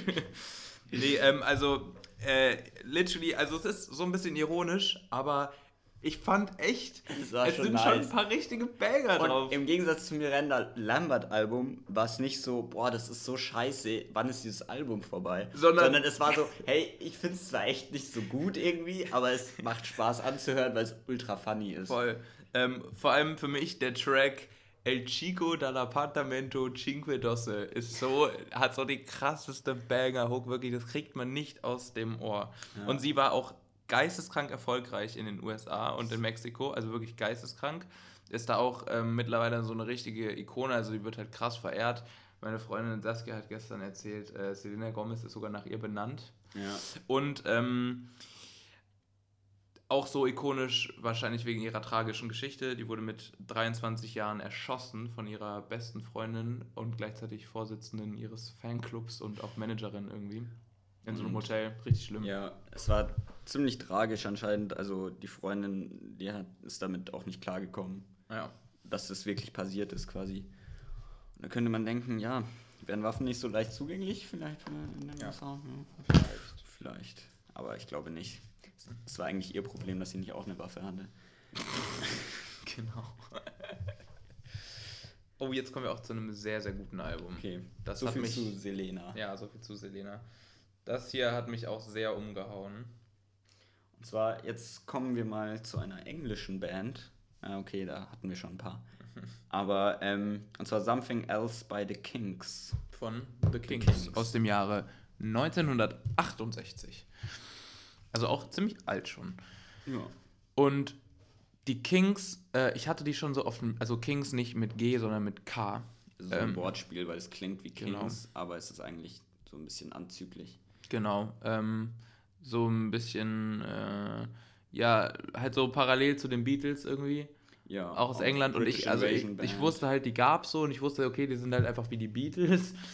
Aber ich fand das, boah, das, das Songwriting ist auch so gut, das sind so, und irgendwie aus der Zeit hat mich das fast mehr interessiert, irgendwie vom Songwriting fand ich es interessanter als die Beatles-Alben irgendwie, ich weiß nicht, ich fand es echt, Ja, äh, mich hat das richtig, also okay, will ich jetzt vielleicht nicht so sagen, aber mich hat es auf jeden Fall sehr ähm, beeindruckt, weil ich, das, weil ich die das erste Mal gehört habe und Ja. das einfach ein arschgutes Album ist. Und da sind Ich so viele gute Tracks drauf. Ja, es ist einfach Hammer. Es war witzigerweise gar nicht so erfolgreich, das Album, obwohl es jetzt hat von vielen als das beste Kings-Album gesehen wird. Und ja, es ist irgendwie einfach cool. Auch viele experimentelle Sachen. Toll, interessant, geile Tracks. Und auch einfach saugeile Geschichten, die da erzählt werden in den Songs. Und auch irgendwie sau humoristisch, also halt so super ironisch teilweise. Und ähm, zum Beispiel der Track Death of a Clown Ja, ist äh, sehr, sehr den gut. fand ich auch Hammer. Ähm, also den. Und ich finde auch irgendwie. Der, der klingt irgendwie. Ich finde, das Album klingt nicht so nach den 60ern. Ich finde, das klingt irgendwie sehr modern. Ja, ich finde, es klingt krass 60er. Ja, so natürlich Also von, der der Instrumentierung und so, von der Klangästhetik, aber ich finde vom Songwriting und von den Ja. Texten klingt es irgendwie viel moderner. Also, noch eine Also Sache. ein bisschen, ein bisschen fresher Ja. als, als so andere ähm, Bands aus der Zeit. Was ich Hammer fand, ist, oder was mit Recht eigentlich der erfolgreichste Track von den Kings ist, ist einfach Waterloo Sunset. Oh ja. Richtig schöner Song. Den habe ich auch seitdem sehr häufig angehört. Oh, und Harry Rack. So ein O. Ja. Harry Rack, Harry Rack. nee, gut. Ähm, Ja. ja, genau. Das sind die Kings. Äh, Ich will auf jeden Fall Death of a Clown reinhauen, den fand ich mega nice. Genau. Ähm, jetzt kommen wir zu einem Track, äh, zu einem Album, das wieder so äh, ähnlich ist wie schon. Ja, erzähl du mal darüber. Ja. Ähm, und zwar Howling von Ho- Howling Wolf, Moaning in the Moonlight. Howling Wolf ist genau wie Muddy Waters einfach eine Legende von dem Chicago Electric Blues. Ich fand aber das Album insgesamt ist, ist nämlich ein Album und nicht ein Compilation-Album. Ähm, kein Greatest Hits-Ding, sondern wirklich ein Album. Und das ist von 1959. das ist so alt. Und das finde ich halt krass. ja, das fand ich auch, Ähm, äh, hat mir auch viel, viel mehr Spaß gemacht zum Anhören als das Muddy Waters Album. Es hat teilweise so, es ist wirklich schon wie ein Album konzipiert und das ist zu der Zeit eigentlich noch nicht der Fall. Kam eigentlich nur in der Singles. Regel. In der Zeit waren, war eine LP war eine Sammlung von Songs von einem Künstler. Es war nicht so, okay, ich habe ein Konzept für ein Album. Das haben eigentlich eher so die Beatles und die Beach Boys dann langsam angefangen in den 60ern. Ja. Ich meine, die ersten Beatles-Alben waren auch nur Zusammenstellungen von. Vor allem, es waren immer noch so, Singles. es war immer noch so, wenn dann halt eine LP kam, so, ah, wir brauchen jetzt hier noch irgendwas, äh, Ja. dann mach hier doch nochmal ein Cover von dem irgendwie, um so das Album zu Ja. füllen und so. Oder hier noch, äh, dann wurden auch Genau. teilweise von verschiedenen Künstlern dann noch Tracks einfach auf die Platte drauf gemacht.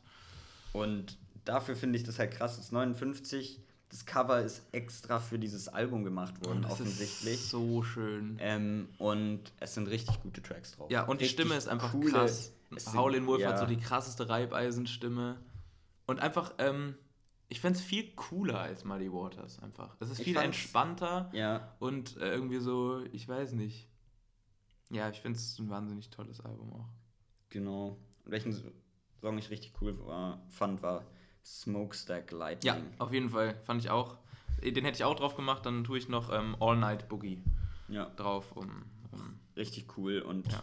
ja, anders. so, dann würde ich sagen, kommen wir zum letzten Album für die heutige Folge, oder? Stimmt. Ja. Ähm, Das Album, wo, wo ich mich immer noch frage, ob das eigentlich kulturelle Aneignung ist oder nicht.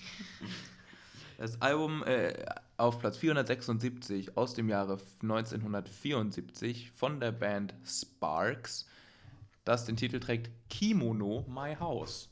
Ja, also erstmal Sparks sind eine absolut Verrückte verrückte, Band, Band. ja. Das sind so zwei Brüder aus, schon aus, äh, aus Amerika. Ja, Ähm, und ja, was kann man zu denen sagen? Also es ist so sehr progressiv, man könnte sagen progressive Popmusik. man muss sich die einfach anschauen, dann weiß man schon, wie die Band klingt. Also die Ja. sehen schon so skurril und verrückt aus. Der eine hat irgendwie so ein Hitlerbärtchen und ist so voll groß und schlank und so mega Ja. ähm, introvertiert und zurückhaltend. Und der andere ist so ein kleines Energiepaket, was nur so rumspringt. Ja. Und Und die, diese waren halt bekannt dafür, die waren zentrale Figuren von der ganzen Art Rock ja, und Art Pop Auf jeden Szene in den 70ern. so super kreativ und, Und, ja, experimentell. die haben halt Kostüme getragen bis zum geht nicht mehr auf ihren Live-Shows, haben sehr interessant, sehr expressive Musik gemacht. Und ja, auf jeden Fall richtig äh, nice. auch. Das Album ist auf Echt jeden Fall, cool. das ist so auf jeden Fall so ein Album, äh, das hört man sich an und denkt sich so bei jedem Track, krass, so eine Musik habe ich irgendwie noch nie gehört. ja. Also das ist einfach, das hat man noch nicht Und- gehört. Es ist aber so, ja. Es ist sehr Es eigen. ist so ein bisschen, also David Bowie findet, hat sich da inspiriert gefühlt. Auf oder auch Fall. gegenseitig. Und auch Frank Zappa oder so. ja, Einfach vom Auftreten. ja, super bunt, quietschig, schrill, aber sehr gutes Songwriting. Ja. Richtig geile Tracks, Richtig coole Songs. richtige Banger. Ähm, ich fand tatsächlich und einfach Asta Manana. Ja. und auch einfach äh, krass für 74. Ja. Also auf jeden Fall schon so, ähm, ja. Ähm, auf jeden Fall, ich finde, ähm, erstmal mega guter Songtitel und auch geiler Text. Thank God it's not Christmas. und ähm, ich fand aber den Track This Town ain't big enough Ah, ja, for us erste, both. ja, das war vielleicht. ähm, oder for both of us, genau. Der ist richtig Hammer. Der ist ähm, richtig geil. Er ist mir eh aufgefallen bei der Liste ähm, beim Hören. Ich schreibe immer so mit, welche so meine, welche Tracks ich so am meisten mag. Und es ist mir aufgefallen beim Hören, ich finde sehr oft den ersten Track den geilsten. Ja. Okay. Ja. Das wär's für die ersten 25 Alben aus der Liste. Es werden dann also 20 Folgen von diesem Ich Format hoffe- erscheinen. Ich, Ich hoffe, es ist nicht zu langweilig. ja, Oder auch ganz interessant, wenn wir ein bisschen was über die Alben erzählen. Ähm, wir können jetzt noch beide so ein bisschen durchgehen, was wir jetzt halt bisher von den richtig scheiße fanden und richtig nice. Genau, wir haben ja jetzt auch unsere Liste gemacht, ähm, so von den 25, die haben wir gerankt. Und äh, ich weiß nicht, wir können ja wir mal. können so die eine- ersten fünf Alben ersten fünf, durchgehen ja. und vergleichen. Genau. Also auf der 5 habe ich eben Sparks, Kimono My House. Fand ich echt einfach krass irgendwie. Achso, wollte ich übrigens noch sagen, wegen kultureller Aneignung. Das heißt halt Kimono My House und ähm, auf dem Cover sind halt zwei japanische Frauen in Kimonos. Und das ist so ein bisschen weird. Also ich weiß es nicht, weil. Also da, also ich bin da eigentlich so, ja, es ist ein bisschen weird, aber eigentlich voll okay und irgendwie witzig. Ja, aber ich habe mir so gedacht, weißt du, wenn das halt jetzt so, das sind halt zwei weiße amerikanische Männer, die dann so, also wenn das jetzt, weiß nicht, zwei schwarze Frauen wären und das auf dem Cover und das Album heißt irgendwie so Braids in my house oder wäre es auch ein bisschen weird, ja, das wär, weißt du? Aber irgendwie wäre das weirder. Ja, Das finde ich irgendwie Ja, komischer. Keine Ahnung. Ja, aber jedenfalls habe ich dann noch mal ein bisschen nachgelesen und das sind zwei äh, japanische Schauspielerinnen, die die Band auch äh, cool fanden und das richtig gern mit denen gemacht haben und so. Deswegen. Ja. Und das ist ein Wortspiel, weil es ist irgendwie an so einen Track angelegt, der heißt Come, Come Into My House und das klingt immer wie Ja, Kimono My House my oder house. so. Ja. Naja, ähm, ich habe auf der 5 Something Else by the Kings. Von den Kings. Mhm. Wollen wir gegenseitig? Ja, okay. Äh, auf der 4 habe ich Bell and Sebastian. Habe ich auch auf der 4. Dann kommt bei mir Kings. Dann kommt bei mir auf der 3 The Stooges. Dann kommt bei mir auf der 2 die Studio. Dann kommen wir mir auf der 2. Also wir haben eigentlich wahrscheinlich dieselbe Ja. Top 5, nur dass ich noch eins Edition habe und zwar Funeral, Funeral von Arcade Fire, also Platz Okay. 500 ist bei mir auf der 2. Funeral ist bei mir auf der Platz 16 von 25. Das ist so frech. Und auf der 1 haben wir beide, glaube ich, I Want to See the Bright Lights Tonight. Ja, auf jeden Fall. Was ich hier wieder witzig finde, was uns eh schon aufgefallen ist, dass wir Ja. zwar zwischendrin komplett ko- anders raten. Wir haben so eigentlich. die ersten 10, 15 haben wir immer gleich, sehr ähnlich. Sehr ähnlich. Ja. Und dann alles, was danach kommt, ist. Ja, vor allem und die letzten Alben, Ja, die letzten sind auch. sind auch ähnlich. also bei mir sind die letzten Alben auf jeden Fall das schlechteste Album bisher ist Miranda Lambert. Ja, ist bei mir auch auf jeden Fall in den Flop 5. Und äh, dann habe ich noch Shakira, das Phil Spector Album, das Bonnie Riot Album und Selena, wobei Selena eigentlich Nein, Selena ist, ist eigentlich Bombe. schon saugeil. Also ich habe ich hab, ich hab, äh, ganz unten habe ich Boys to Men, das Muddy Waters Album, weil ich es einfach anstrengend zum Anhören fand, Bonnie Raitt und Miranda Lambert. Ja. Und dann kommt aber bei dir hier auch hier. Und dann kommt bei mir auch Selena und Phil Spector. Naja, ähm, das war es erstmal für den ersten 25 Alben. Die nächsten 25 Alben haben wir auch schon alle gehört und gerankt. Da kommt dann die nächste Folge auch. Da kommen. Also ich muss echt sagen, ähm, die Alben werden schon immer besser. Auf jeden Ja, Fall. tendenziell werden die Alben besser. Es kommt immer wieder so ein Album, das Nicht so doch. untereinander, also nicht so unbedingt die 74 ist immer besser als die, die 76. Äh, Wir haben sie auch ganz anders gerankt, aber so die erst die, die zweiten 25 Alben, also quasi Ja, sind- 451 bis haben im 75 Schnitt sind generell Ranks genau, viel besser als die ersten 25, die wir gehört haben. Naja, wir hoffen, es hat, äh, hat euch gefallen. und jetzt Ähm, jetzt machen wir noch kurz unser Spotify-Shuffle, weil sonst wäre es ja nicht Drum and Bass Podcast. vielleicht machen wir das das nächste Mal auch davor Ja, und dann reden wir noch so kurz Schmarrn. ja. Wir hatten auch immer diesen Themengenerator. Das Ding, ist, ich glaube, die Folge ist schon so anderthalb Stunden lang, ne? Ja. Also Real Talk. Ja, genau anderthalb Aber das Stunden. passt auch irgendwie für einen Podcast, Ja, wenn er auch nur alle zwei Wochen kommt. eben. Ähm, Also Spotify Shuffle. Und wir können vielleicht noch, ähm, eine Sache will ich noch, noch sagen zum Thema Musik. Es ist ein Track gedroppt, ich weiß nicht, ob du ihn schon gehört hast, von Udo Lindenberg featuring Apache 207. ja, das habe ich gesehen. Und ich sag's dir mal so, wie es ist. Ich mag ja Apache gar nicht, aber Udo Lindenberg natürlich. Und ähm, dieser Track ist so ein Banger, wirklich, der ist so Ja. gut. Ich, hab- ich höre den rauf und runter. Das Musikvideo ist auch genial und Udo Lindenberg ist einfach ein King. Ja. Und die passen irgendwie zusammen. Die sind auch irgendwie so voll cool zusammen. Die haben jetzt auch einen Stern zusammen gekauft. Weil der Track heißt Komet. Die haben einen Stern. Ja, du ja. kannst auch keinen Stern Doch, du kannst kaufen. Stern kaufen. So, so ein Plüschstern. Nein, nein, so einen realen Stern, der gehört dir dann. Ja, und wenn da ist eine Sonne, so ein Stern, den kannst du nicht besitzen. Doch, du kannst den besitzen. Und wer verkauft es, dass es offiziell ist? Dann Ja, verkaufe kannst ich aber ja jetzt auch Sterne. Du kannst halt könnt bei den, mir Sterne du kannst halt den Stern nicht kaufen, sondern du kaufst dann halt wahrscheinlich einfach den, du darfst den halt benennen. Oder so. Und dann heißt er halt so wie du oder so. Ich kann jeden Stern benennen, wenn ich möchte. Ja. Da hält mich keiner auf. Ich finde sowas so dämlich. Ah ja. Naja, ähm, und Deichkind hat einen neuen Track ähm, gebracht, der den genialen Titel trägt. Auch im Bentley wird geweint. Ähm, featuring Clouseau, der ist auch sehr nice, finde ich. Okay.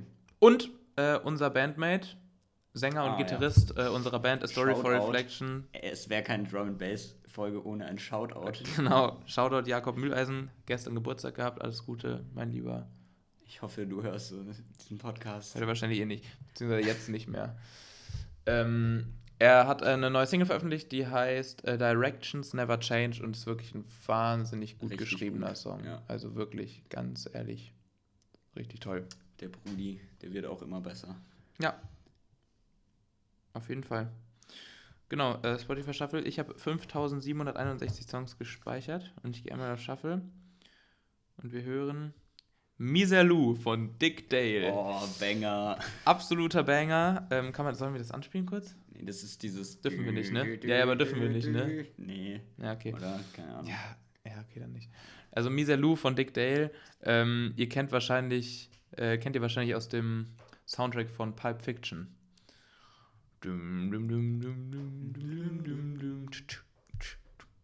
War mein Abi-Einlauf-Track übrigens. Wir durften bei der Abi-Verleihung jeder einen Song spielen zum Einlaufen. Das war, das war meiner. Okay. Ich gehe auch auf zufällig. Uh. Und es kommt Queen. Bicycle Race. Der ist natürlich mega gut. Auch ein Hammer-Track. Richtig schön. Ja. Freddie Mercury und seine Bande. Ja, Nice. was gibt's da zu sagen? Ja, Ja, ist cool.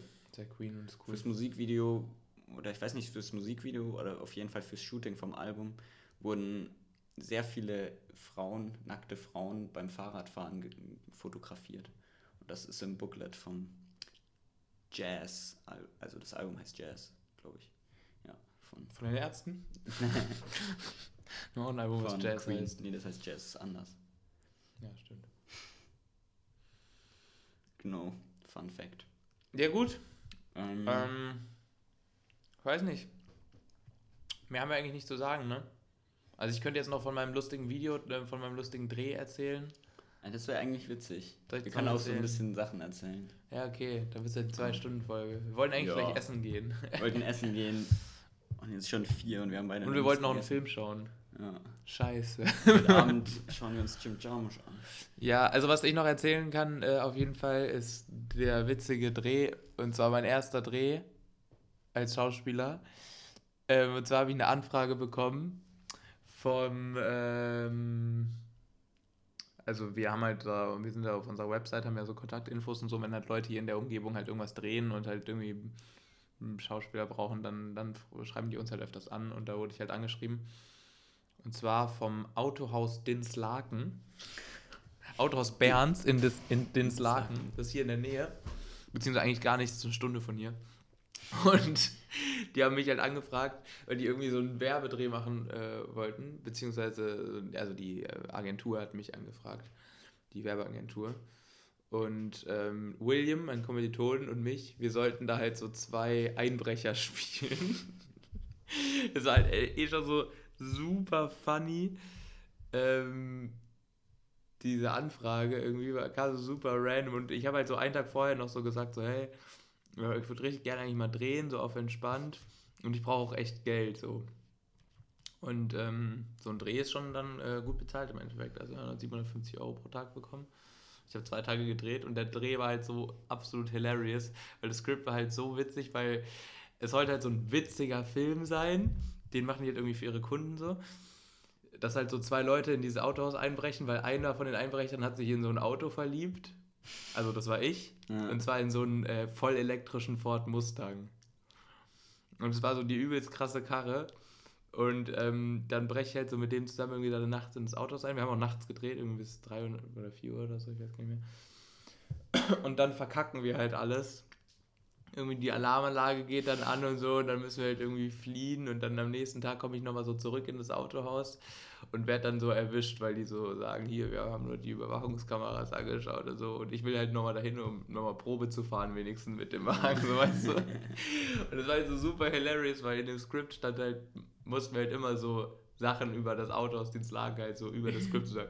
Ah, schau mal hier, ähm, irgendwie Sonderangebot. ja, irgendwie so, hier kann man auch äh, eine Ausbildung anfangen oder so. Oder hier so, dann ist da so ein Schild, dann schwenkt es rüber, so Berns goes green. und ich muss aber ehrlich sagen, das Autohaus und alle Mitarbeiter waren mega nice. Das war wirklich richtig witzig. Und das Geilste war halt der Typ, ähm, Shoutout, Daniel Hacker, der den äh, Film gemacht hat der eben äh, quasi engagiert wurde von der Agentur. den Film zu drehen. Der ist Kameramann und Regisseur. Und der hat halt einfach auch richtig Bock gehabt, dann einfach einen niceen Film zu machen, weißt du, und hat Mhm. halt auch diese ganzen Cringe-Sachen und so haben wir dann alles rausgehauen und so und einfach. mm, Und der ist bestimmt richtig witzig geworden. Ich freue mich richtig auf das Ergebnis. Ähm, Auf jeden Fall witzige Story. Dein erster ja, und es war jetzt halt so witzig, dass William und ich jetzt immer so sagen können, so unser erster Dreh war fürs Autohaus Berns in den Slagen, wo wir den Mustang Mach-E geklaut haben. Aber das war so krass, ne? Der hatte sogar B&O-Anlagen. Was heißt es? Also Bang Olufsen. An, die Anlage war von Bang Olufsen im, so. dem Auto. Ja. War richtig krass. Sound war unnormal. Und ich musste halt so, ich bin halt so, also ich habe einen Führerschein, aber ich bin so über ein Jahr nicht mehr Auto gefahren wahrscheinlich und musste dann halt mit dem Wagen da so einparken auf diesem engen Parkplatz oder irgendwie so rumfahren und dabei noch so irgendwie spielen und ich war so mega aufgeregt, dass ich den Wagen nicht irgendwo gegensetze. War im Endeffekt super witzig. Sonst? Ja, das kann ich so erzählen. Mehr. Ja, mehr witzige Stories gibt es zurzeit nicht. Ja, wir sind wieder Mhm. da. Wir sind, wir sind back. Diesmal veröffentlichen wir die Folge auch. Wir müssen jetzt halt auch einfach regelmäßig Folgen aufnehmen, um diese Liste irgendwie durchzuballern. Also wir Genau. nehmen immer, wir wissen nicht, ob wir es im regelmäßigen Abstand schaffen, aber wir nehmen auf jeden Fall immer dann eine Folge auf, wenn wir quasi die nächsten 25 Alben gehört haben Ja. und dann darüber reden können. Also die nächsten 25 haben wir jetzt schon gehört. Die können wir quasi Bald aufnehmen. Dann Ja, Ja. und äh, wir freuen uns, wenn ihr in die Alben reinhört. Ähm, die Playlist zum Podcast heißt genauso wie der Podcast. Ähm, äh, Drum and Bass, die Playlist zum Podcast. Und posten wir auch nochmal auf Instagram. Und dann könnt ihr euch die, könnt ihr mal, könnt ihr die Tracks anhören. Und wenn euch der Track taugt, könnt ihr mal das ganze Album hören. ja. Schreibt uns auf jeden Fall, falls ihr noch irgendwelche Fragen habt oder so. Oder wir freuen uns auch, wenn ihr uns schreibt, dass ihr ein Album dadurch gefunden habt, was euch voll taugt. Ja, dafür machen wir es ja. Alright, hast du noch abschließende Worte? Ähm, Ein paar Shoutouts? ein paar Shoutouts. Shoutout an die Volkwang Univers- Universität der Künste. Dass sie diese ultra geile Party gestern gehostet hat, die mal wieder richtig, an alle Volkung-Leute, die zuhören, die Party war mal wieder richtig scheiße. Shoutout an äh, William Hauf für den äh, Autohausdreh. Shoutout Jakob Gerstmeier dafür, dass die letzte Folge von zweieinhalb Jahren ihn gefeatured hat und dass er Ja. wahrscheinlich unser treuester Fan ist. Ja, Shoutout. Shoutout an Jakob Mühleisen für Single Release und zum Geburtstag. Mm, Shoutout an den VfL Bochum, der, ihr, ihr schafft das, ihr bleibt in der Liga. der einen Spieltag weg von der Relegation war, aber jetzt wieder voll Nee. Kurs nach unten ist. Shoutout an den FCA, der hoffentlich weiterhin so stark spielt und auch die Klasse hält. Shoutout an Kimbab Spot in Bochum, den wir jetzt gleich mal ausprobieren. ja. Shoutout an Jim Jarmusch, viel Glück heute Abend. Du rockst das. Drücken dir die Daumen, wenn du das hörst. Und ähm, ja, kann man noch was sagen? Nee, wir freuen uns. Shoutout da an.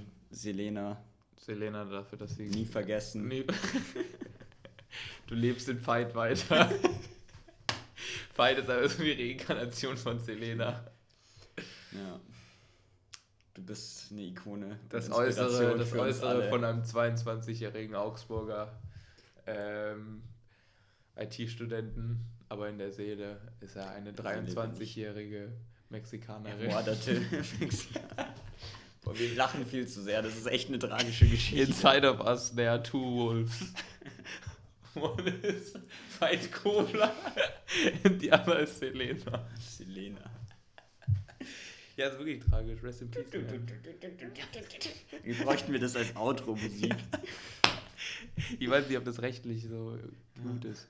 Aber ähm, auf jeden Fall ähm, Rest in Peace an so ziemlich alle bisher auf dieser Liste. Also, die sind, Ja. also, nee, nicht alle, eigentlich Leider gar nicht an nicht Miranda alle. Lambert. Ähm, aber einige sind schon tot. Ja, zum Beispiel Marvin Gaye. Marvin Gaye haben wir auch gar nicht erzählt. Eigentlich kommt jetzt noch, für alle, die noch zuhören, ihr kriegt noch die Zusatzinfo.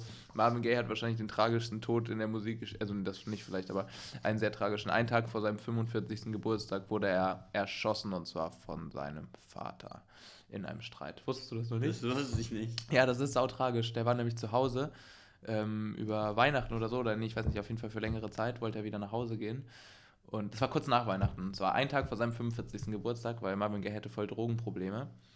Und ähm, sau viel geguckt und so. Und ähm, der Vater hat ihn dann so ein bisschen konfrontiert und die haben sich so voll gestritten. Und dann ist der, ist der Vater ihm in, in sein Zimmer hinterhergerannt. Und der Marvin Gaye ist so richtig ausgerastet und hat ihn so richtig rausgeschubst und auch vielleicht geschlagen oder so, das weiß man nicht so ganz, aber auf jeden Fall so halt harsch rausgeschubst. Und dann ist der Vater war so wütend, der ist einfach straight up in sein Zimmer gegangen, hat seine Knarre rausgeholt und ihn einfach erschossen. Mehrfach. Ähm, What the fuck? Ein Tag vor seinem 45. Geburtstag. Und die, und die Waffe hat Marvin Gaye ihm kurz vorher zu Weihnachten geschenkt. Und deswegen, meine lieben amerikanischen Freunde. Zieht aus. Kommt raus aus dem dummen Land. Ohne Witz. Also Amerika ist wirklich, no front, das dümmste Land auf der ganzen Welt. Ja. Also auch schon cool, dumm. aber auch sehr dumm. Ja, ist schon alter. Ja. Und ähm, ich wollte noch irgendwas zu Marvin Gaye sagen. Achso, der Vater hat das auch gar nicht verkraftet. Der ist dann komplett abgestürzt. Er ist dann auch, die Frau hat sich getrennt von ihm. Der war nur noch im Knast und man hat es auch krass bereut natürlich. Ja, Junge, wenn du deinen ja. Sohn umbringst. Ja. Okay. Also, so entlassen wir euch in den Shout Tag. Out Schaut an Marvin Gaye's Dad. Nee, der ist tot.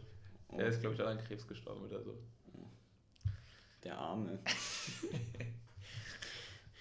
Krebs ist eine Bitch. Hört euch Walking in the Rain an von den Ronettes. Das ist, glaube ich, ein guter Track jetzt. Ja. Weil es gerade grau ist in Bochum. Ja, in Bochum ist es eh meistens grau. Ja, das stimmt. Allerdings. Gestern hat mal kurz die Sonne geschienen. Da war ich hm. richtig happy. Weil man, der Vitamin D-Mangel zurzeit ist einfach. Ja. Ist real. Komm, wir essen jetzt eine Orange. Wir essen jetzt eine Orange und Kimbab. Alles gut. Haut rein. Tschüss. Bleibt sauber.